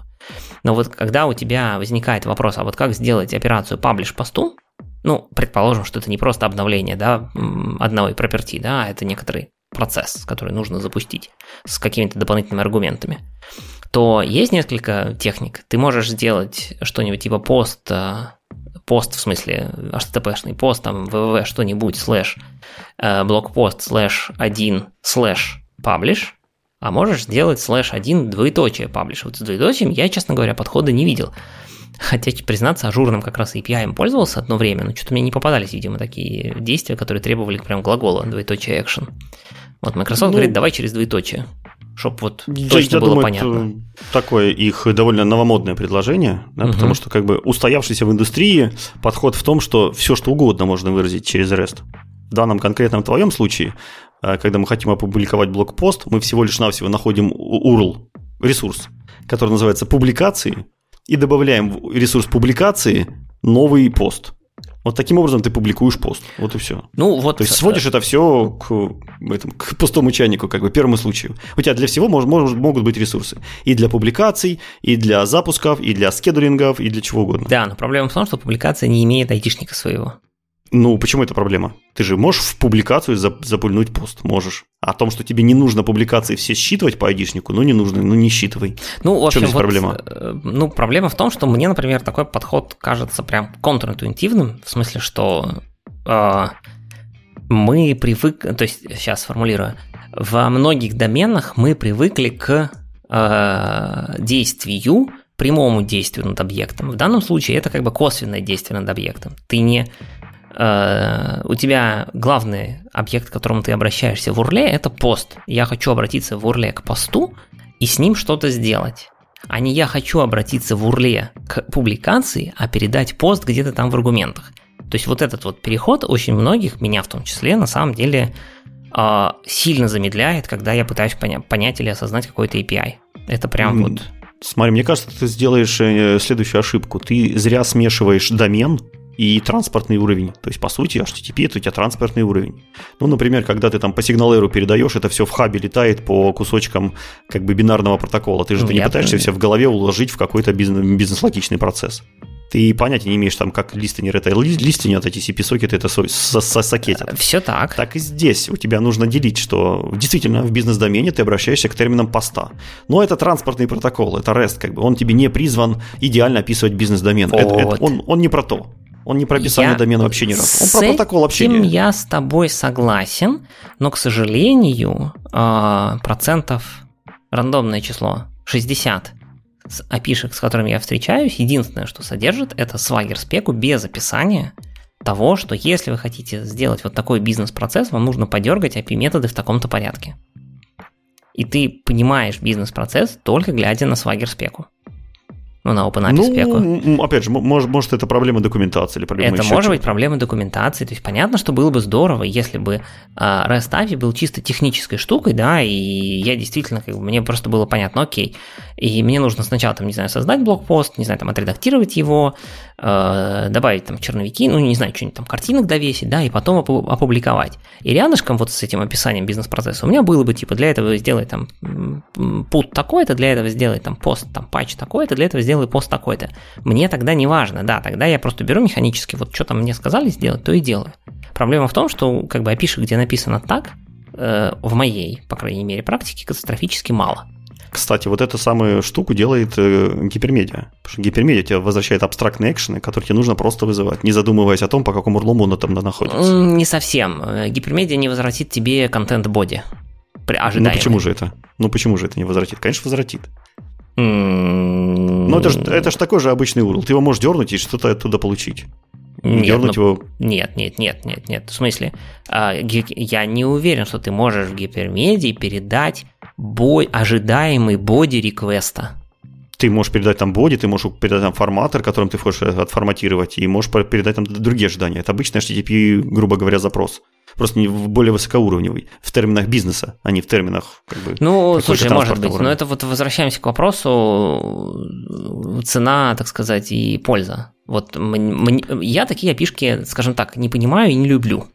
Вот потому что это сильно, когда у меня домен сильно совпадает с транспортным уровнем, это очень, ну, как бы, ценно и легко. Потом Мне кажется, смотри, если мы возьмем какие-нибудь статьи, которые пропагандируют gRPC, вот это как раз один endpoint и делай там с ним что хочешь. GraphQL. GraphQL, то у них как раз таки вот это, что мы сейчас обсуждаем, вот эта проблема. Да? Ну, то есть нужно признать, что у HTTP транспорта, у REST API, давай так, это проблема что не все выражается довольно интуитивными бизнес-терминами. Uh-huh. А вот если мы берем GraphQL, то там ты у любой сущности можешь, по сути, дернуть любой метод. То есть они это ставят вот как свой плюс, как свой плюс, если мы сравним с ростом. Ну да, есть у них такой плюс, есть у роста такой минус. Ну вот э, тут скорее, да, вот про то, что э, вопрос, надо ли стремиться к тому самому REST level там 2 или 3 с точки зрения вообще всех операций. Кажется, что там, с моей точки зрения, нет, не надо. Но может индустрия куда-нибудь пойдет в другое место. Ладно, э, давай с урлами плюс-минус закончим и пойдем к следующей части. Это контракты. Там про эти глаголы мы поговорим чуть позднее. Давай немножко про контракты, что тут все говорят. Ну, в среднем все там плюс-минус э, сходятся в том, как нужно э, делать контракты. То есть э, почти все говорят, что не надо возвращать массивы в качестве top-level сущности, потому что это не расширяемый контракт вообще. Массив всегда должен быть э, под каким-нибудь, потому что иначе вы не сможете ничего дополнительно вернуть помимо массива.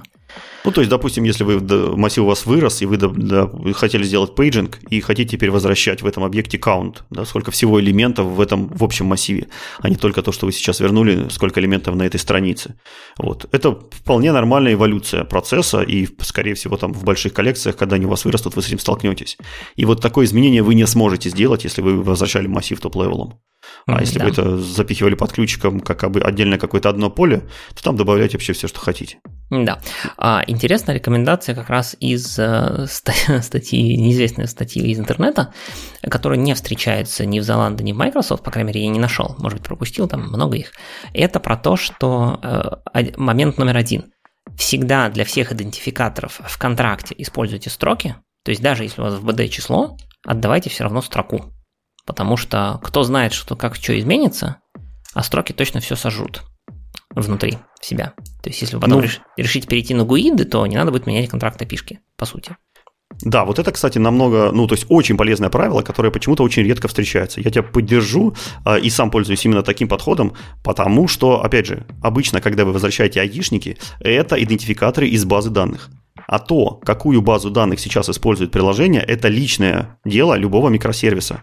То есть, если он сейчас это в памяти хранил, у него там могут быть инты. Завтра он подрос, у него там будет какой-нибудь Postgre, потом он перейдет на какой-нибудь MSSQL, там у нее должны быть гуиды, притом не просто гуиды, а сортированные гуиды, и, и так далее, и тому подобное. Потом, у него там, если нужны шарды, то там желательно еще добавить номер кластера перед этим, каждым этим айдишником. В общем, и внутри самого сервиса сервис обязан мочь переходить на любую базу данных, на ту, которая полностью удовлетворяет его как бы системам, его требованиям. А требования могут меняться, как вы все понимаете. И сервис как раз-таки не должен наружу декларировать, а какого типа у него идентификаторы. Поэтому в JSON строка – это как раз не декларирование типа, это там объект. Вот если вы в коде возвращали бы объект, то в JSON вы должны возвращать string. Uh-huh. И вот как раз при Идентификатор этом... – это та внутренняя логика, которую сервис обязан как бы контролировать самостоятельно. И никто снаружи не может эти айдишники, э, по сути, никак их интерпретировать и никак на них рассчитывать. Вот. А теперь есть второй кусочек этой рекомендации, который на самом деле я встречал несколько раз, не у больших ребят, но во многих статьях, называется «Используйте префиксы для ваших идентификаторов». То есть, о чем речь? А, это поможет, то есть это как бы для облегчения жизни клиентским разработчикам и в каком-то смысле саппорту. То есть, если у вас, например, есть, не знаю, возвращаемся к нашему традиционному примеру, да, там, про блокпосты и комменты, у каждого из них, предположим, есть уникальный идентификатор, да, сквозной. Ну, потому что они лежат каждый в своей табличке в BD, допустим, и там сквозная нумерация. Так вот, вы возвращаете не просто строчку там с содержимым 1, строчку с содержимым 2, строчку содержимым 3, а для всех постов вы возвращаете строчку с содержимым там P1, P2, P3, то есть с префиксом P, типа, что это посты. А для комментов вы возвращаете строчку с префиксом там C, да, C1, C2, C3. А клиенту пофигу, потому что это строка все равно. Он не должен ее парсить, он не должен с ней ничего делать. Это просто прозрачная для него строка. Но, во-первых, он сам понимает, что ага, тут мне вернулись там идентификатор на P, значит, окей. Э, типа, это, наверное, про посты. А тут на C, значит, это, наверное, про комменты. В таком духе. Чисто просто понятнее становится. Вот. При этом, при этом автор говорит, что, ну, вообще-то, вообще-то, не нужно обязательно считать, что вот этот вот айдишник, который вы возвращаете пользователю, должен совпадать с primary ключиком вашей базы. Вообще говоря, вы можете использовать юиды для хранения в базе, а пользователю возвращать что-то более осмысленное, например, или еще как, ну, каким-то образом там компаунд ключ собранный, как ты говоришь, там из шарда или еще из чего-нибудь. А, это не обязательно так, не надо всегда возвращать primary key наружу. Смотри, наверное, более распространенный пример это когда у вас в базе все хранится все-таки с интами, потому что это должно быть красивенько и все такое. Но наружу вы не хотите отдавать инты, потому что они легко подбираются, и пользователь может подобрать их просто чисто перебором. Поэтому существуют специальные библиотечки, которые превращают ваши инты, то есть хэшируют их по словарю в какой-то хэш, да, которых перебирать в принципе бесполезно, но при этом он у вас остается довольно там читабельным, коротким и так далее. Надо сказать, есть, не, да? не хэшируют здесь важно, а именно конвертируют, потому что обратная конвертация тоже возможна. Вам же нужно из этого айдишника обратно свою чиселку получить, когда к вам придут. Да, да, ты, ты, ты прав. С этой... Именно так. Вот. И я вот еще как... хотел добавить ага. про префиксы. Да? Да. Я, я тоже эту технику с префиксами очень много использую. А, и действительно, вот, может быть, многие из вас, кто особенно любит гуиды, встречались с такими, что приходишь в базу данных какую-нибудь, а там есть 10 колонок, и во всех этих колонках написано айдишники, и все это гуидами забито. И ты, естественно, без какой-то черной магии, как бы недели, проведенной над этим дампом, никогда не сможешь понять, а чьи это гуиды, откуда они прилетели и что они там лежат. Потому что название колонок тоже имеет свойство там переименовываться, меняться, писаться не туда и так далее. В общем, по названию иногда бывает ну, не, не подожди, добраться. Подожди, Или... подожди, ты хочешь сказать, что ты префикс даже в базу положишь?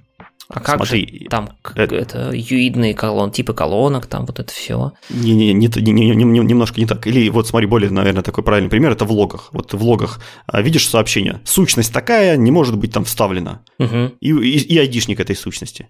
И все, и больше у тебя никакой информации о, ней нет. Ну, там, наверное, логер. Наверное, ты можешь пойти там достать код, достать какой-то проект, найти, где там логер и посмотреть, а что же за сущность была вставлена.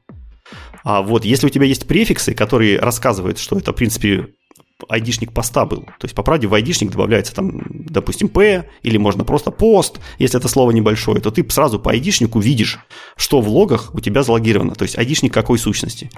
И про базы данных пример я тебе привел. Это когда у тебя внешняя база данных хранит ссылки на твои сущности. Да? То есть внешняя mm-hmm. база данных воспринимает твои айдишники как строки. Она не может оттуда выделить ни префикс, ничего. Она взяла строку, как-то я дал, и положила к себе как бы референс вот к этому пользователю. Я его люблю, я завтра я к нему схожу. Uh-huh. И у нее в базе, да, хранятся это все именно с префиксами. И ты, когда на ее базу смотришь, ты видишь сразу все вот эти внешние зависимости, ты понимаешь, откуда они. То есть я в свой префикс добавляю не только э, имя сущности, я добавляю еще имя сервиса. Естественно, сокращенное, ну, но ну, понятно, я да. по айдишнику могу определить, во-первых, сервис, а во-вторых, сущность из этого сервиса. И только потом его агуит. Прикольно, идет. прикольно. Окей, э, хорошо. Э, давай еще поговорим. А, смотри, еще, еще, еще одна мелочь. Многих людей коробит, потому что когда ты добавишь имя сервиса, потом еще имя сущности, а потом еще GUID, у тебя превращается в GUID очень большой, да, то есть, то есть айдишник превращается в что-то очень большое. Угу. Здесь есть небольшой лайфхак. Э, на самом деле GUID – Э, шифруется 16-ричным числом, да, то есть 16-ричной системой измерения. Это никакого смысла вообще не имеет. Берете стандартный какой-нибудь base64 или еще чего-то лучше и шифруете по полному алфавиту. Как я уже сказал, URL он case sensitive, поэтому никаких проблем у вас не будет, если у вас там даже все буквы будут скакать. И у вас GUID уменьшается прямо легко там, в пару раз вообще. Ну, либо вместо... не, надо шиф... да. не надо шифровать 16-ричной системы, это не имеет никакого смысла. Да, либо есть всякие там Snowflake ID, вот эти вот все, которые аналоги такие же, там плюс-минус сортируемые, но которые занимают существенно меньше места, можно на них Да, посмотреть. то есть если вы GUID по размеру уменьшаете, то то, что вы добавляете префикс, ну, грубо говоря, сохраняет вам примерно ту же самую длину, угу. и вас это будет меньше коробить. Так, э, что еще интересного? Ну, понятно, используйте структурированные эроры, это все говорят, ISO 8601 для таймстемпов и для всяких других, значит, э, дат и прочего. Причем сказано, что типа, когда вы используете, когда вы форматируете это все потом в JSON, в ISO 8601, не доверяйте вашей, короче, платформе про то, что она корректно сделает. Лучше напишите явный фор- спецификацию формата, что вы хотите. Потому что дефолты меняются, подходы меняются, а вот если вы точно напишете, что там YYYY, MM, DD, вот это все, то как, точно не поменяется. Поэтому лучше пишите явно. Так, для стро... Да, вот это, кстати, у Microsoft прям очень большой раздел указан. Для любых строк, которые встречаются в вашем контракте, напишите э, четкий контракт. То есть для каждого поля, которое строка, напишите, если там, ну, типа, если это а-ля Unum, да, то напишите, какие значения там могут быть. Это не значит, что там может, не может быть других, но хотя бы вот эти точно могут быть. Э, если это поле ограничено по длине, напишите, если оно там, ну понятно, что всякие обязательности точно нужно указывать и так далее. То есть не должно быть в контракте поле, в котором просто написано строка. То есть... Ну, это немножко напоминает языки со слабой типизацией типа питона, да, где там все, все, все на свете может храниться во всем чем угодно. Или, допустим, если бы у нас в шарпе все поля были бы object. Угу. Ну, конечно, если поля все были бы object, мы бы все в комментариях писали, что этот object это на самом деле enum, этот object это дата. Ну, вот да. JSON это та же самая фигня. Там все это, грубо говоря, строки, там буквально 5 типов. И основная часть это, конечно, строки. Да, их надо надписывать, надо документировать. По-моему, там три типа. Что там? Там bool, int, ну, number. Bool, number, string, все. Ну, не берем листы, всякие эти array, это уже понятно. Да, да, при, элемент примитива. Ну да, да, наверное, в три. Если вот. при, только примитивы брать. А, так, что еще у нас по контрактам? А, ну у Microsoft, кстати, явно написано. Используйте одинаковые JSON-схемы для путов, патчей, э, ну, респонсов, понятно, гетов, респонсов и для постов, request респонса. То есть максимально делайте похожую схему, чтобы в идеальном случае то, что вы получили из гета, нужно было немножко ну, поменять, что вы там хотите поменять, например, отправить в put. Вот, или в пост, если вы хотите, например, копию создать объекта, вот вы получили какой-то объект из гета, отдали в пост, его же, будет копия. А, вот, э, в таком духе. Ну, то есть, ну, понятно, не плодите там как бы, там, где ожидается одинаковые плюс-минус схемы, используйте реально одинаковую плюс-минус схему. А, так, так, так, так, так, так. Довольно много всяких разных рекомендаций про error-коды HTTP-шные. То есть там вот 400, 404, вот это все. Одна из интересных э, дискуссий, которую я много где слышал, это вопрос. Вот смотри, берем мы URL, делаем мы get по этому URL по какому-то конкретному айдишнику. Ну, допустим, у нас есть там блокпост, э, мы хотим получить блокпост с айдишником 999, а его никогда не было. Что мы должны вернуть? Ну, опять же, здесь в зависимости от договоренности никакого единого стандарта по рынку нет. Вот. А, и как раз э, у Microsoft, кстати, у Zalando каких-то особых нету. По-моему, они там говорят, ну, 404 и все, что-то как бы not found. Вот. А вот неизвестный автор из интернета говорит, нет, 404 not found подразумевает, что, короче, это вы прям в урле ошиблись, вот это все. А, типа, нельзя возвращать not found в этом случае, используйте что-нибудь другое. Я, говорит, использую 410. Вот, это э, а что типа код gun. Ну, что типа ресурс был, но больше нет. Вот, чтобы как бы пользователь понимал, что он 404 в смысле он в URL ошибся, или в смысле он в URL-то написал правильно все, но ну, там не найдено ничего. Смысл, смотри, я насчет, насчет ошибок я очень часто очень часто сталкивался с случаями, когда компании нагораживали нам очень большое число ошибок. Ну, то есть у них там использовалось 20 или там 25, чуть ли не я чайник они могли когда-нибудь вернуть. Uh-huh. Ну, потому что сидят там какие-то большелобые бэкэндеры и начинают выдумывать для себя, вот здесь был конфликт, вот здесь я обновил, но конфликта не было, но он мог бы быть, поэтому я вот верну вот такой вот нашел интересный код. А, в общем, здесь прежде всего нужно задумываться, а кто эти ошибки у вас будут читать, то есть кто ваши клиенты. И если у вас клиент действительно способен обрабатывать ваши 25 5 типов статус-кодов, то, конечно, пуляйте. Но в большинстве случаев ваши клиенты это вот тупые какие-нибудь э, React HTTP клиенты, которые знают буквально там 5 кодов по пальцам. И вот 404 они поймут, я вам 100% гарантирую. А вот 410 нет. Ну или каждый будет понимать по-своему, и вам придется ходить из команды в команду и договариваться, что у меня вот 410. Поэтому в таком случае я бы здесь больше склонился к 404, потому что это uh-huh. стандартная вещь, ее понимают многие клиенты, ее понимают там кэши, логи, э, как стандартные middleware, которые там метрики отсылают и прочее, прочее, прочее. То ну, есть да. здесь больше нужно идти к стандартизации и к пониманию клиентами, то есть кто вас будет интерпретировать. Да, и, кстати, Zalando здесь вот э, во всем, что касается в этих э, error-кодах, у них прям есть огромная большая табличка по каждому из этих вот э, error-кодов, ну, в смысле, табличка с error-кодами, и на каждый есть э, признак, а надо ли его вообще документировать в э, API. То есть они говорят, что очень часто бывает такая ситуация, что вы видите, там, не знаю, API-шку, в ней, там, не знаю, 10 методов, и на каждом методе написано, он может вернуть 200, он может вернуть 500, он может вернуть 400, он может вернуть 404, и везде написано одно и то же. А у Zalando в рекомендациях... Да, да, есть такие пиашки, да, да, да. У Zalando в рекомендациях написано, все well-known стандартные коды, которые, ну, которые возвращаются в известных обычных случаях, типа не надо документировать 500. Все знают, что 500 может прийти от сервера. Не надо вообще это в OpenAPI спеку даже включать. Ну вот видишь, как программисты, они когда видят дублирование у себя в коде, у них почему-то мозг включается, что нужно вот это дублирование, там вынести метод, куда-нибудь обозначить. А когда они видят дублирование в тексте одного и того же, вот мозг у них очень медленно включается, что, блин, а нафига вы дублируете одно и то же? Ну это же можно или в одном месте записать, где-нибудь там на общей странице документации, или еще где-то. Ну, не нужно это дублировать, ну, конечно. Да, да, да, да, да. Ну и еще один момент касательно контрактов, последний, который я хотел отметить, это что, опять же, мне кажется, в индустрии нет какого-то единого стандарта, как называть property в JSON. Вот ты к чему склоняешься? Camel кейсу, Snake кейсу?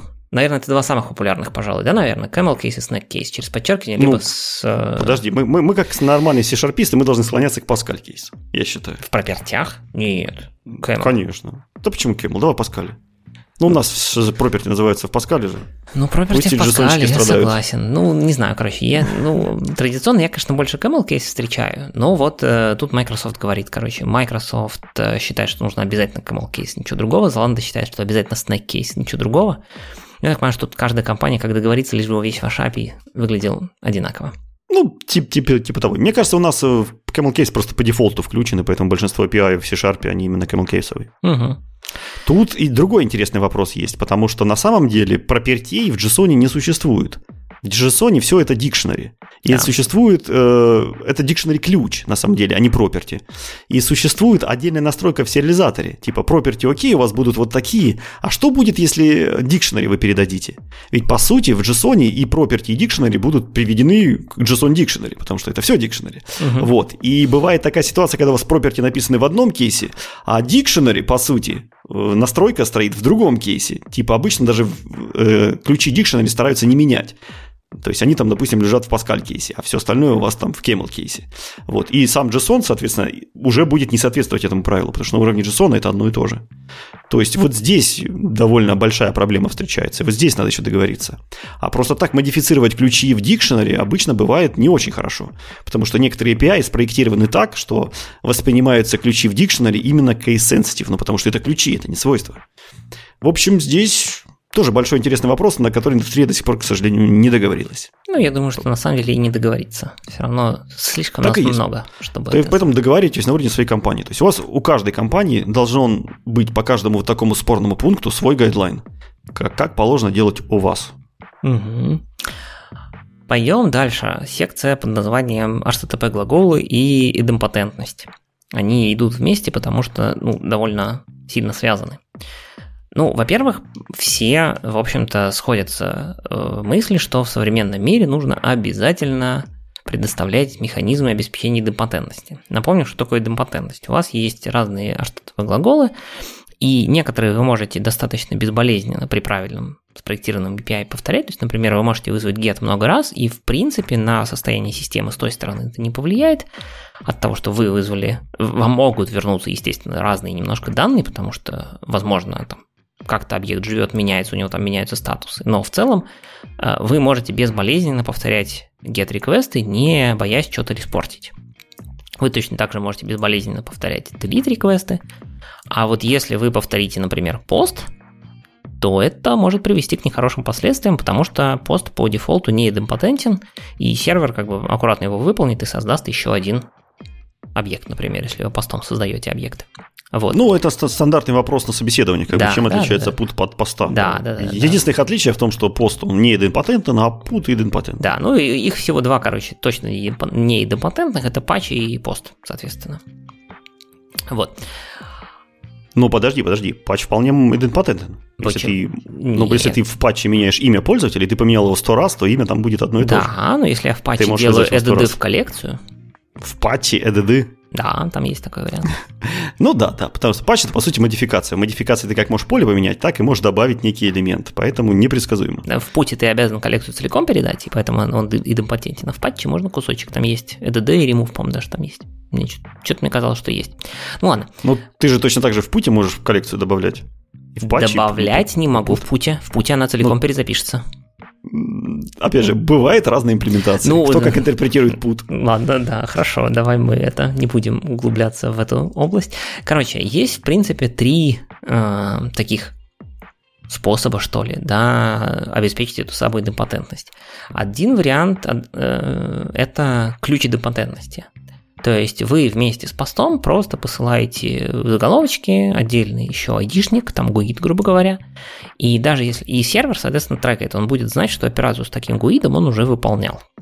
Смотри, здесь, наверное, стоит сказать, а в чем проблема-то? Ну, а, ну. допустим, ну, у нас все урлы не идемпотентные, к чему это приводит-то? Ну, проблема в том, что, например, если мы берем пост, да, традиционно он используется для создания сущности. Вы попробовали вызвать метод, вам вернулся там э, тайм-аут. Вы не знаете, вам вернулся тайм-аут, потому что ответ к вам не пришел, а сервер уже выполнил запрос. Или ваш реквест не дошел. А даже если, например, э, не дошел ответ, сущность уже создана на сервере, сервер ее обработал, создал, получил какой-то айдишник, но вы этот айдишник не узнали. Но вы, естественно, делаете ретрай, как положено в современном облаке, да, ну что, допустим, второй ретрай проходит, но в итоге у вас созданы две сущности, но первая никуда ни, ни к чему не привязана, потому что ее айдишник потерян. Или наоборот, она в каком-нибудь списке будет видеться, и вы, когда получите список сущностей, увидите, что, оказывается, вы создали две. Вот.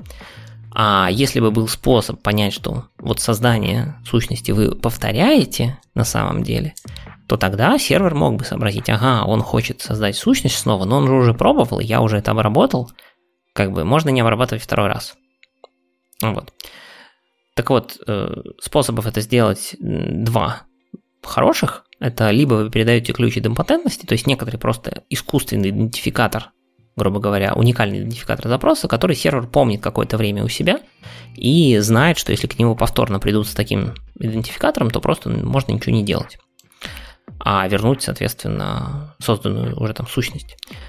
Либо же надо просто отдать, то есть нельзя делать никакой генерации, условно говоря, яичников на клиенте. То есть этим самым уникальным идентификатором будет являться нечто сгенеренное на клиенте. То есть в этом случае айдишники генерятся на клиенте, в пост передаются они, и вы точно так же трекаете, но вы знаете, что поскольку не вы генерите айдишник, вы просто увидите, что объект с таким ID уже создан, ну как бы и просто скажете, ну окей, да, уже создан. Но немножко учтите, что этот подход противоречит тому, что после этого вы уже не выбираете хранилище, если у вас айдишники будут генериться на клиенте. Да. Уже клиент выбирает, как, в каком хранилище и как вам хранить да. эти айдишники. И здесь, на самом деле, а еще, кстати, еще, кстати, есть такой интересный момент. А, а что делать? Вот, допустим, допустим, мы используем ключ идемпотентности, вы делаете пост и говорите, что сервер понимает, что ага, такой пост я уже обрабатывал. На самом деле существует два способа обработать такую штуку. Способ один – вернуть специальный HTTP код 409 – это конфликт. И в принципе вы можете вместе с этим error кодом вернуть прошлый ответ, да, айдишник прошлого созданного, например, созданной сущности. Таким образом, клиент поймет, что, ну, да, он уже создан, и вот как бы конфликт вот с этой сущностью, ага, ну, то есть как бы ее мы, этот ID мы и возьмем за создание. Либо вы можете сделать вид, что вы обрабатываете этот request какую-то в первый раз и вернуть тот же самый response, который вы бы вернули, если бы первый request не затаймаутился. Я бы тут как раз предложил обратиться к правилу, а клиенту это надо, то есть клиенту ваши э, различные результаты нужны, то есть ему важно, конфликт это или не конфликт, и в большинстве случаев ему не важно, ему нужно получить обратно сущность. Да, но с другой стороны, нагрузка, ну, то есть как бы программировать сложнее второй вариант, да, когда нужно получить сущность, потому что вам нужно помнить не только тот факт, что вы этот запрос обрабатывали, а, собственно, и полный ответ. Ну, у тебя есть ключ идемпотентности, да? Ты по этому ну, ключу да. идемпотентности должен знать, а, какую сущность породил этот ключ идемпотентности. Ну, какой ответ породил. Да, да, да, да, какой ответ. Тут еще один интересный вопрос. Ни, ни в какой ли спецификации не сказано, сколько нужно хранить ключ идемпотентности? Потому что, в опять же, я этого нигде тебе... не видел. Ретрай может прийти через секунду, а может через неделю прийти. И что, и что нам делать? Не ну, вечно же их хранить. В спеках я этого не видел. Заланда, кстати, говорит, что в, в, возвращайте заголовки, где будет сказано, сколько он живет у вас. Это хорошо, если твои заголовки кто-то прочитал, а если мы говорим, правда. что у нас оборвалась связь, и клиент ретрает. Все правда. Ну, не, не, я так понимаю, что какой-то стандарт я не видел. Ты что плохо, конечно, что наши ретро-библиотеки никак не договорились вот с кэширующими идемпотентными серверами. Было бы неплохо какой-нибудь стандартный тайм-аут, после которого чувак не retry, не надо. Ну да.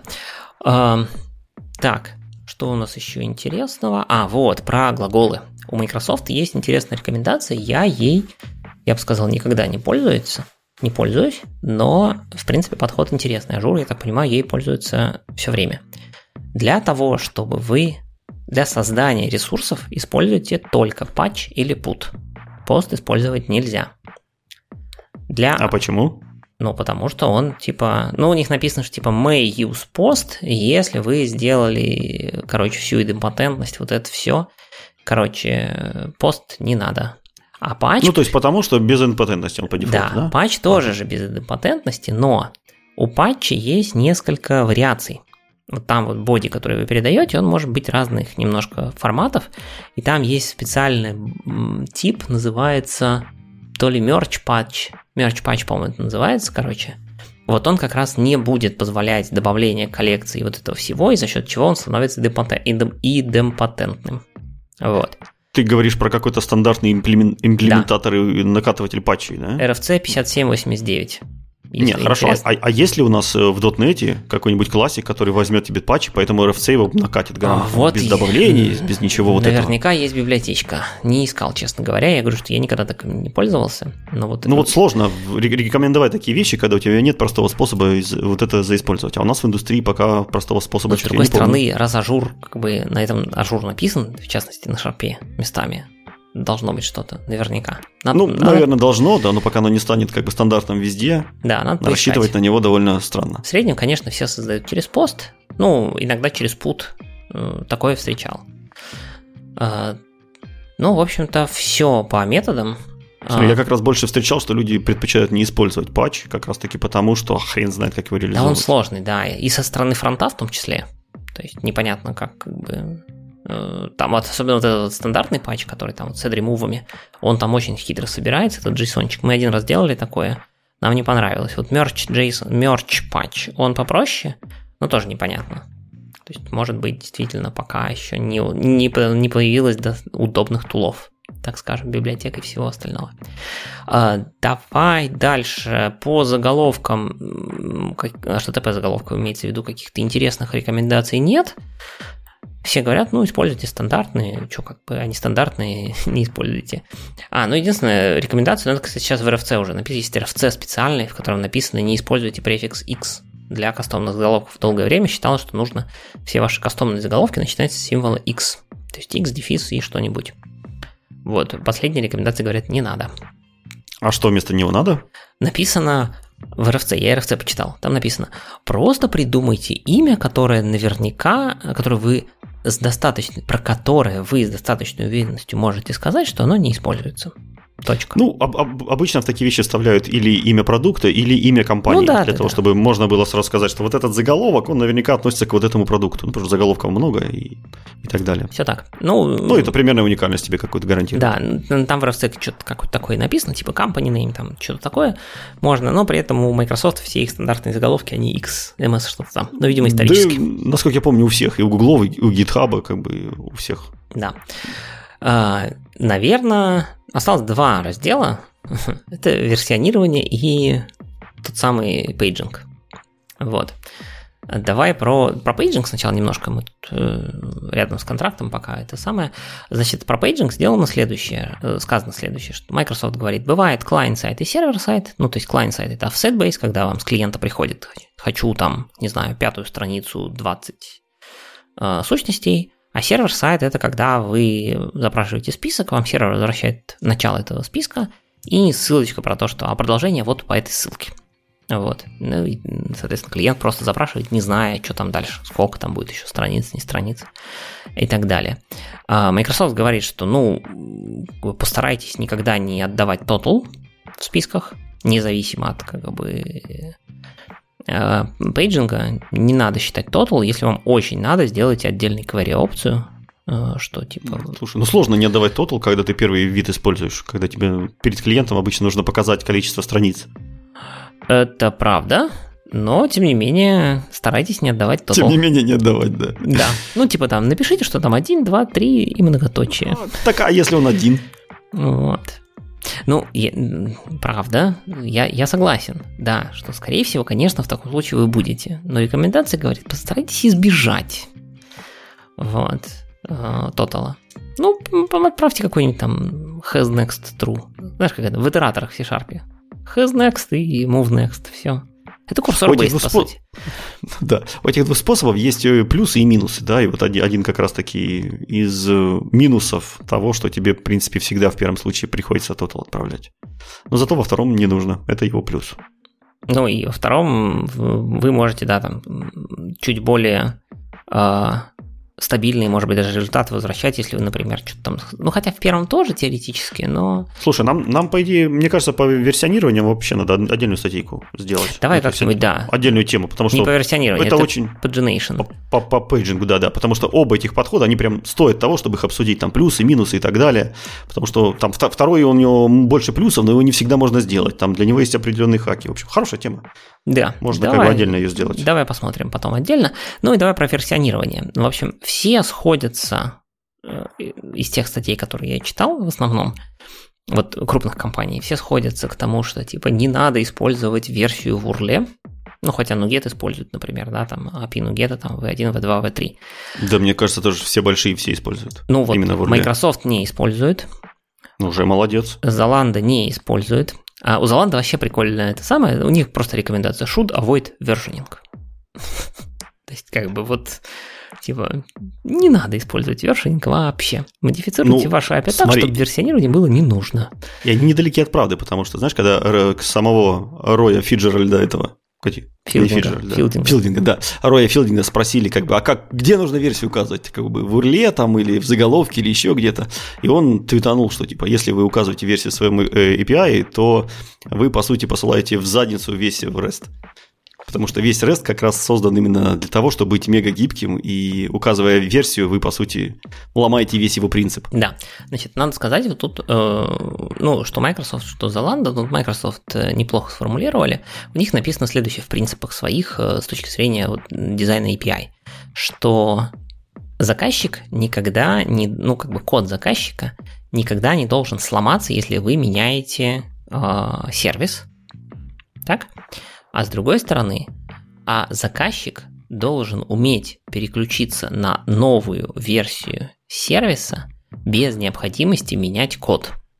Звучит очень абстрактно, но они, я так подозреваю, под этим понимают тот факт, что если вы как бы используете там V1, V2 в урле, то и, ну, как бы, скорее всего, им придется все-таки довольно сильно менять. Я не очень понимаю, как это, э, почему их подход, а они, делают, они призывают использовать query параметр. Почему он как-то чем-то отличается от, URL, от версии в URL с точки зрения изменения кода клиента, и там, и там как бы либо это как-то параметризуется, либо это, не знаю, через конфиг задается, не знаю. Но вот их парадигма такая. Мол, давайте это сделаем так, чтобы кастомер мог начать использовать новую версию сервиса без необходимости, соответственно, его менять. Ну, свой код. А, и Microsoft говорит, мы используем query параметр, причем у них для версии используется формат не как все привыкли, там 1.0, 1.1, 1.2, у них для версии используется формат вида дата. А, не знаю, пользовался кто-нибудь э, ажурскими API, но там действительно так. Вы передаете специальную query параметр, называется API version, причем если его не передать, то это ошибка, это 400, и вам в ответе пролетит, что API version обязателен. И туда нужно передать дату, ну, из э, э, well-known, так скажем, списка дат, вида, там, год, месяц, день, они вот так вот идентифицируют свои версии. Просто датой, когда она была зарелижена. Вот. Ну, нормальный формат, почему бы и нет. Да, Заланда, наоборот, говорит, что типа в... Ну, он тоже говорит, что в Урли нельзя, ни в коем случае. Если очень надо, то мы версионируем в медиатайпе. То есть не отдельным заголовком, а прямо в медиатайпе. То есть у вас там будет какой-нибудь там application JSON, точка с запятой, API version равно 5. Вот, в... Это как раз соответствует одному из принципов, что ресурсы, они должны быть стабильными, то есть от версии они не должны меняться. У вас как были юзера, значит, они и остались юзерами. Да. А то, какой, какой они версии, грубо говоря, или в каком формате, это все определяется другими атрибутами, это не определяется на этим адресом ресурса. Да. Именно так. Но я вот не знаю, мне кажется, что подавляющее большинство народу версионирует именно урлами. Я могу ошибаться, но мне кажется, что это подавляющее большинство опишек, которые я встречаю. Э, я бы по моему опыту сказал, что в разноброс. Где-то да? по, по поровну. И, и урлами, и квырями, и хидерами, и вообще не версионируют. Да. Кстати, если бы мы пользовались Hypermedia, то там бы все урлы передавались бы динамически. И таким образом люди делают так, что э, сервер сам решает, на какой URL тебя послать. И mm-hmm. клиент, как бы, не зная урла, он ходит по тому, куда его пошлют. И вот таким образом они делают прозрачное версионирование. Более того, они делают его постепенным, потому что для половины клиентов отдается один URL, для половины другой, в зависимости там от чего-то. Да. Ну и последний момент касательно версионирования. Я не знал, кстати, что такое существует. Короче, у нас теперь есть два RFC на два новых заголовка в респонсах. Один называется Deprecation, второй называется Sunset. Прям вот так вот они называются. И они должны возвращать. То есть, если вы э, планируете как э, владелец API какие-то методы убирать, там, обсолетить или еще что-то, этого, конечно, делать ну, не надо, но иногда приходится. То сначала вы должны навесить э, header deprecation, где будет написана дата, э, когда он планируется к деприкейшену, а как только наступила эта дата, вы должны повесить header sunset, насколько я помню, в котором будет написана дата, согласованная, конечно, с потребителями и достаточно в далекое в будущем, после которой этот, этот метод может быть отключен. Ну, то есть одного не хватило атрибута, да, это предупреждаю второй раз называется. Ну, типа warning error, да, типа такого. Вот. Ну, как-то так. То есть вот э, я не видел, что такие хедеры появились, и как бы да, RFC-шка даже есть на них. Новая. Ну, прикольно, я тоже не встречал еще. Вот. Ну и в реальной жизни я их пока не встречал. Но вот Золанда уже прям уже добавлены. Ну, вот примерно То такие дела. Оно, оно не, вер, не версионирует, но деприкетит, да? Ну да, деприкетить можно, mm. что? Мы версии а не версионировать нет. А версионировать да, не да, надо. Ну, кстати, не, у них, кстати, написано, что типа один из э, самых хороших способов это типа добавьте просто отдельный метод. Ну, отдельный. ну тогда, но просто деприкет этого не подразумевает. Ну да. То есть, по сути, деприкет это и есть версионирование. Да. Как только ты деприкетишь старый метод, это значит, что у тебя там скоро поменяется мажор, грубо говоря. Скоро breaking changes будет. Это и есть версионирование. Ну, такое, незаметное для пользователя. Если кто-то не пользуется этим методом, ему не нужно переключаться на V2 или еще на что-нибудь ради новых фич других методов. Ладно. Ну как, на сегодня покрыли? Да, я думаю, что на сегодня это самое. Больше длинных статей мы брать, наверное, не будем. Давай еще пробежимся кратенько о разном. У нас чуть-чуть тут есть. Э, Давай. Всяких разных. Я попробую не очень задерживаться. Э, несмотря на то, что у нас нету новостей от Microsoft в виде прям больших статей, которые было бы прикольно обсудить, там, превью или еще что-нибудь в таком духе, у нас есть периодически возникают всякие разные штуки про из GitHub Microsoft. Один э, из таких кейсов – это заведенный тикет в ASP.NET Core репозитории под названием Eventing Framework э, в девятом .NET. Вот если бы ты услышал Eventing Framework, что тебе приходит в голову? Тем более в девятом .NET, но я думаю, сейчас прям такую выпустят мега-фреймворк, который будет все подряд консюмить, все подряд хендлить, обрабатывать, ну, прям вот. такой и комплекс Steven процессинг и все такое. Во, во, во, вот, ты недалек от истины, примерно так же подумал весь интернет.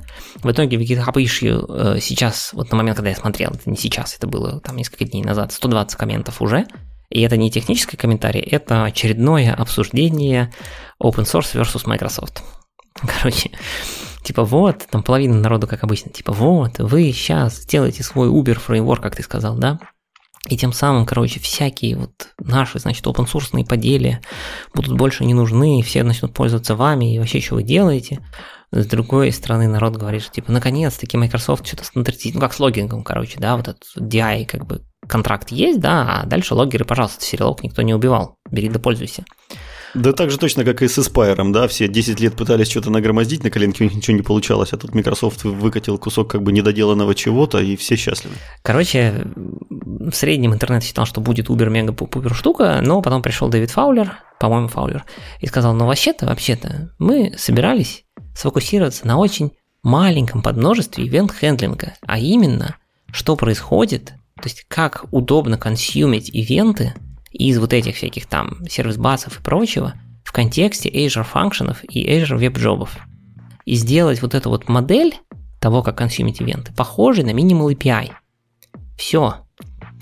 Вот, то есть, типа, мы просто хотим сделать такой простой контракт поверх, как бы, cloud, ну, поверх, скажем так, идей, которые можете посмотреть, сайтик такой есть cloudevents.io, вот, там есть некоторое описание как бы такой попытка стандартизации, да, они говорят, что ну мы сделаем это по сути очень похоже на Minimal API, там тоже будут middleware для обработки ивентов, ну такой типа, не знаю, на медиатор, может, похоже будет, черт знает.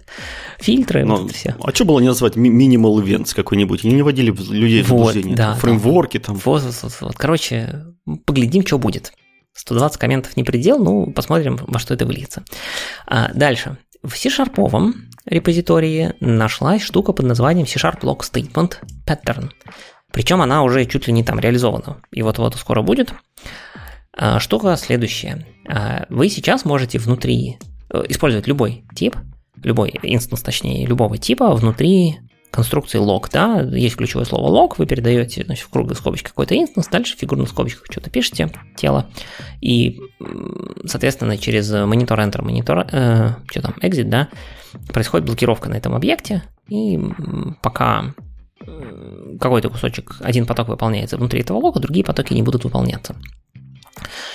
А, скорее всего, в девятом .NET появится специальный тип System Trading Log, который будет, э, можно использовать внутри лока. Ходят слухи, что в каком-нибудь десятом .NET, грубо говоря, там в одиннадцатом, ну, короче, через несколько лет, когда все это аккуратно задеприкейтит, внутри лог можно будет использовать только этот специальный тип, но пока как бы просто добавят новый тип. И если бы его просто добавили, то никакая как бы хитрая логика внутри этого типа, они, видимо, хотят какую-то хитрую логику сделать блокировок. А, я даже потом могу как-нибудь отдельно рассказать, зачем эта идея движется. Короче, если сделать его просто добавить, даже какую бы ты хитрую логику внутри не написал, ключевое слово лог внутренней логики типа не работает никак. Поэтому теперь у нас будет а, новый маркерный интерфейс, называется iLogPattern. И если Э, этот интерфейс реализован, в нем нет методов, но а, в нем должен быть метод под названием enterLogScope, который возвращает специальный refstruct, у которого есть dispose, и тогда, если такой тип, если тип, который вы передали в ключевое слово log, в конструкцию log, реализует этот iLog pattern, то вместо монитора enter будет вызван вот этот enterLogScope метод. Ну, ну это богатая идея, можно свои монитор-локи да, заменить на что-то да. более другое. Да, да, да, да, да, да. Можно будет кастом... Название такое дурацкое. То есть это а, как ID способ для юзинга, да, у нас теперь будет для лока тоже такой тип того. интерфейс. Да, да, да, да. Вот ровно оно, по сути. Только, ну, в диспоузе понятно, что там только один выходной метод есть, а здесь будет два. На вход и на выход. Вот, э, посмотрим, к чему приведет. Э, на самом деле, да, вся эта история делается ровно для одного. Если сделать вот такой специальный лог-тип, э, который будет, собственно, реализовывать некоторую логику локов, а в каком-то дотнете запретить использование внутри конструкции лог любых типов, кроме этого типа, то знаешь, что можно сделать? Ну, знаю, прооптимизировать абсолютно все объекты, которые хранят этот дурацкий флажочек у себя в хедерах. Именно, мало того, что флажочек, они хранят не только флажочек, там получится выкинуть, короче, из заголовка объекта кучу всего.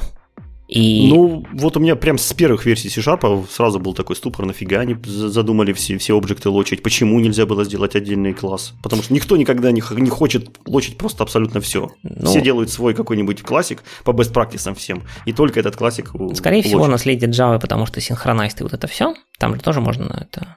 Во всем виноваты эти джависты. Ну, короче, смысл в том, что, да, глобальная такая идея – это пока не цель, это пока идея. А можно ли у объекта выкинуть вот этот заголовок, где хранится lock, где хранится еще хэш-код, кстати, иногда, а иногда lock, а иногда хэш-код, там в зависимости от того, использовали вы объект в lock или не использовали. Вот. Там еще хранится пачка некоторых битовых флагов. Короче, там есть идеи, как его можно порезать, чтобы мы э, поменьше кушали в памяти. Вот. Э, последим, посмотрим, к чему это все приведет. Э, Serialog Tracing. Мы в прошлый раз как раз э, рассказывали про э, SEC новый, да, который позволяет по-моему, что он там, OTLP, да, OpenTelemetry провайдером теперь быть, э, все это в себя собирать. И мы там упоминали, что вот есть библиотечка Serial Tracing, удобный клиент, сайт, все дела. Вышла статья, в которой прямо описано, как ей пользоваться, что она дает, так что посмотрите. Ну, не просто статья, а статья Никаса Блумхарта, как раз автора Исека и Серилога и всех вместе взятых. У него классный блог, если еще не подписаны, то тоже рекомендую. Да. В .NET 9 продолжается работа над генерацией, удобной генерацией иль-кода. Я напоминаю, что когда мы получили .NET Core, у нас был отрезана, на самом деле, возможность кода генерации некоторые. Сейчас вот потихонечку это все возвращается. Короче, в девятом .NET должен полностью assemblybuilder.safe уже нормально работать со всеми нужными приседаниями. В девятом же .NET уже заимплементили три новых link метода. Мало ли вам не хватало. Это count by и aggregate by. То есть вы можете просто, э, ну, count это просто считал элементы коллекции, теперь можно сказать count by, передать делегатик, э, по какому полю считать, собственно, эти самые, э, или агрегировать сущности. И есть еще теперь новый метод индекс. Раньше, если вы хотели итерировать коллекцию так, чтобы вам возвращался и сущность, и ее индекс в этой коллекции, нужно было писать замечательную конструкцию, там, select, item index, и вернуть тапл, соответственно, из item и индекса. Теперь для этого у нас есть отдельный метод индекс. И последнее, что у нас есть из краткого, это то, что MS-Test э, до сих пор жив. И Microsoft выпустил MS-Test Runner. Это, короче, штука, которая позволяет вам теперь собрать ваш проект с тестами. Напоминаю, MS-тестовый проект раньше, как и на самом деле во многих других тестовых фреймворках, это DLL. А, и вам нужен какой-то специальный раннер, который ее будет запускать. В XUnity, по-моему, сейчас в последнем вроде как они собрались сделать exec, или даже сделали уже, что XUnit генерит exec, ну, в, то, в том при, при, при альфе, который у них есть, да, тоже вот. сделали. Вот MST, э, у MST теперь есть следующее, что вы можете взять в вашем CS добавить, ну, get пакетик специальный, называется mstest.adapter, тест-адаптер, поставить опцию enable mstest runner, и в output type вместо DLL написать exe, после чего у вас соберется э, executable, который, во-первых, не требует никаких там .NET тестов, Visual Studio, VS Test консоль, короче, никаких других раннеров он не требует, он полностью самодостаточен, то есть его можно отлаживать, его можно делать что угодно. А вы можете таким образом, как ни странно, собрать какой-нибудь там кроссплатформенный тест, в смысле на винде собрать тест, который юнит-тестом запустится на Linux, ну, например. Вот, и вы можете его отлаживать, как обычное приложение, все такое, и при этом это все еще работает быстрее. То есть они мерили там на некоторых тестах, там скорость увеличивается раза в три за счет того, что нет вот этого межпроцессного взаимодействия между хостом, который э, контролирует рано вашего теста, и э, тем процессом, который загружает ваши сборки с тестами. Примерно так. Ну, отлично, в принципе, смотри, сколько нововведений оказывается. А мы зря Microsoft ругали. Ну, что-то делают. Да, что-то делают, потихонечку какие-то вещи выходят. Мы просто все ждем какого-нибудь превью уже нормального. Там наверняка будет что-нибудь интересное, масштабное и мега-супер крутое для девятки. Ну, посмотрим. Да, хорошо, подождем, и как только будет, мы вам обязательно об этом расскажем, поэтому никуда не уходите, подписывайтесь, и всех остальных тоже зовите подписываться.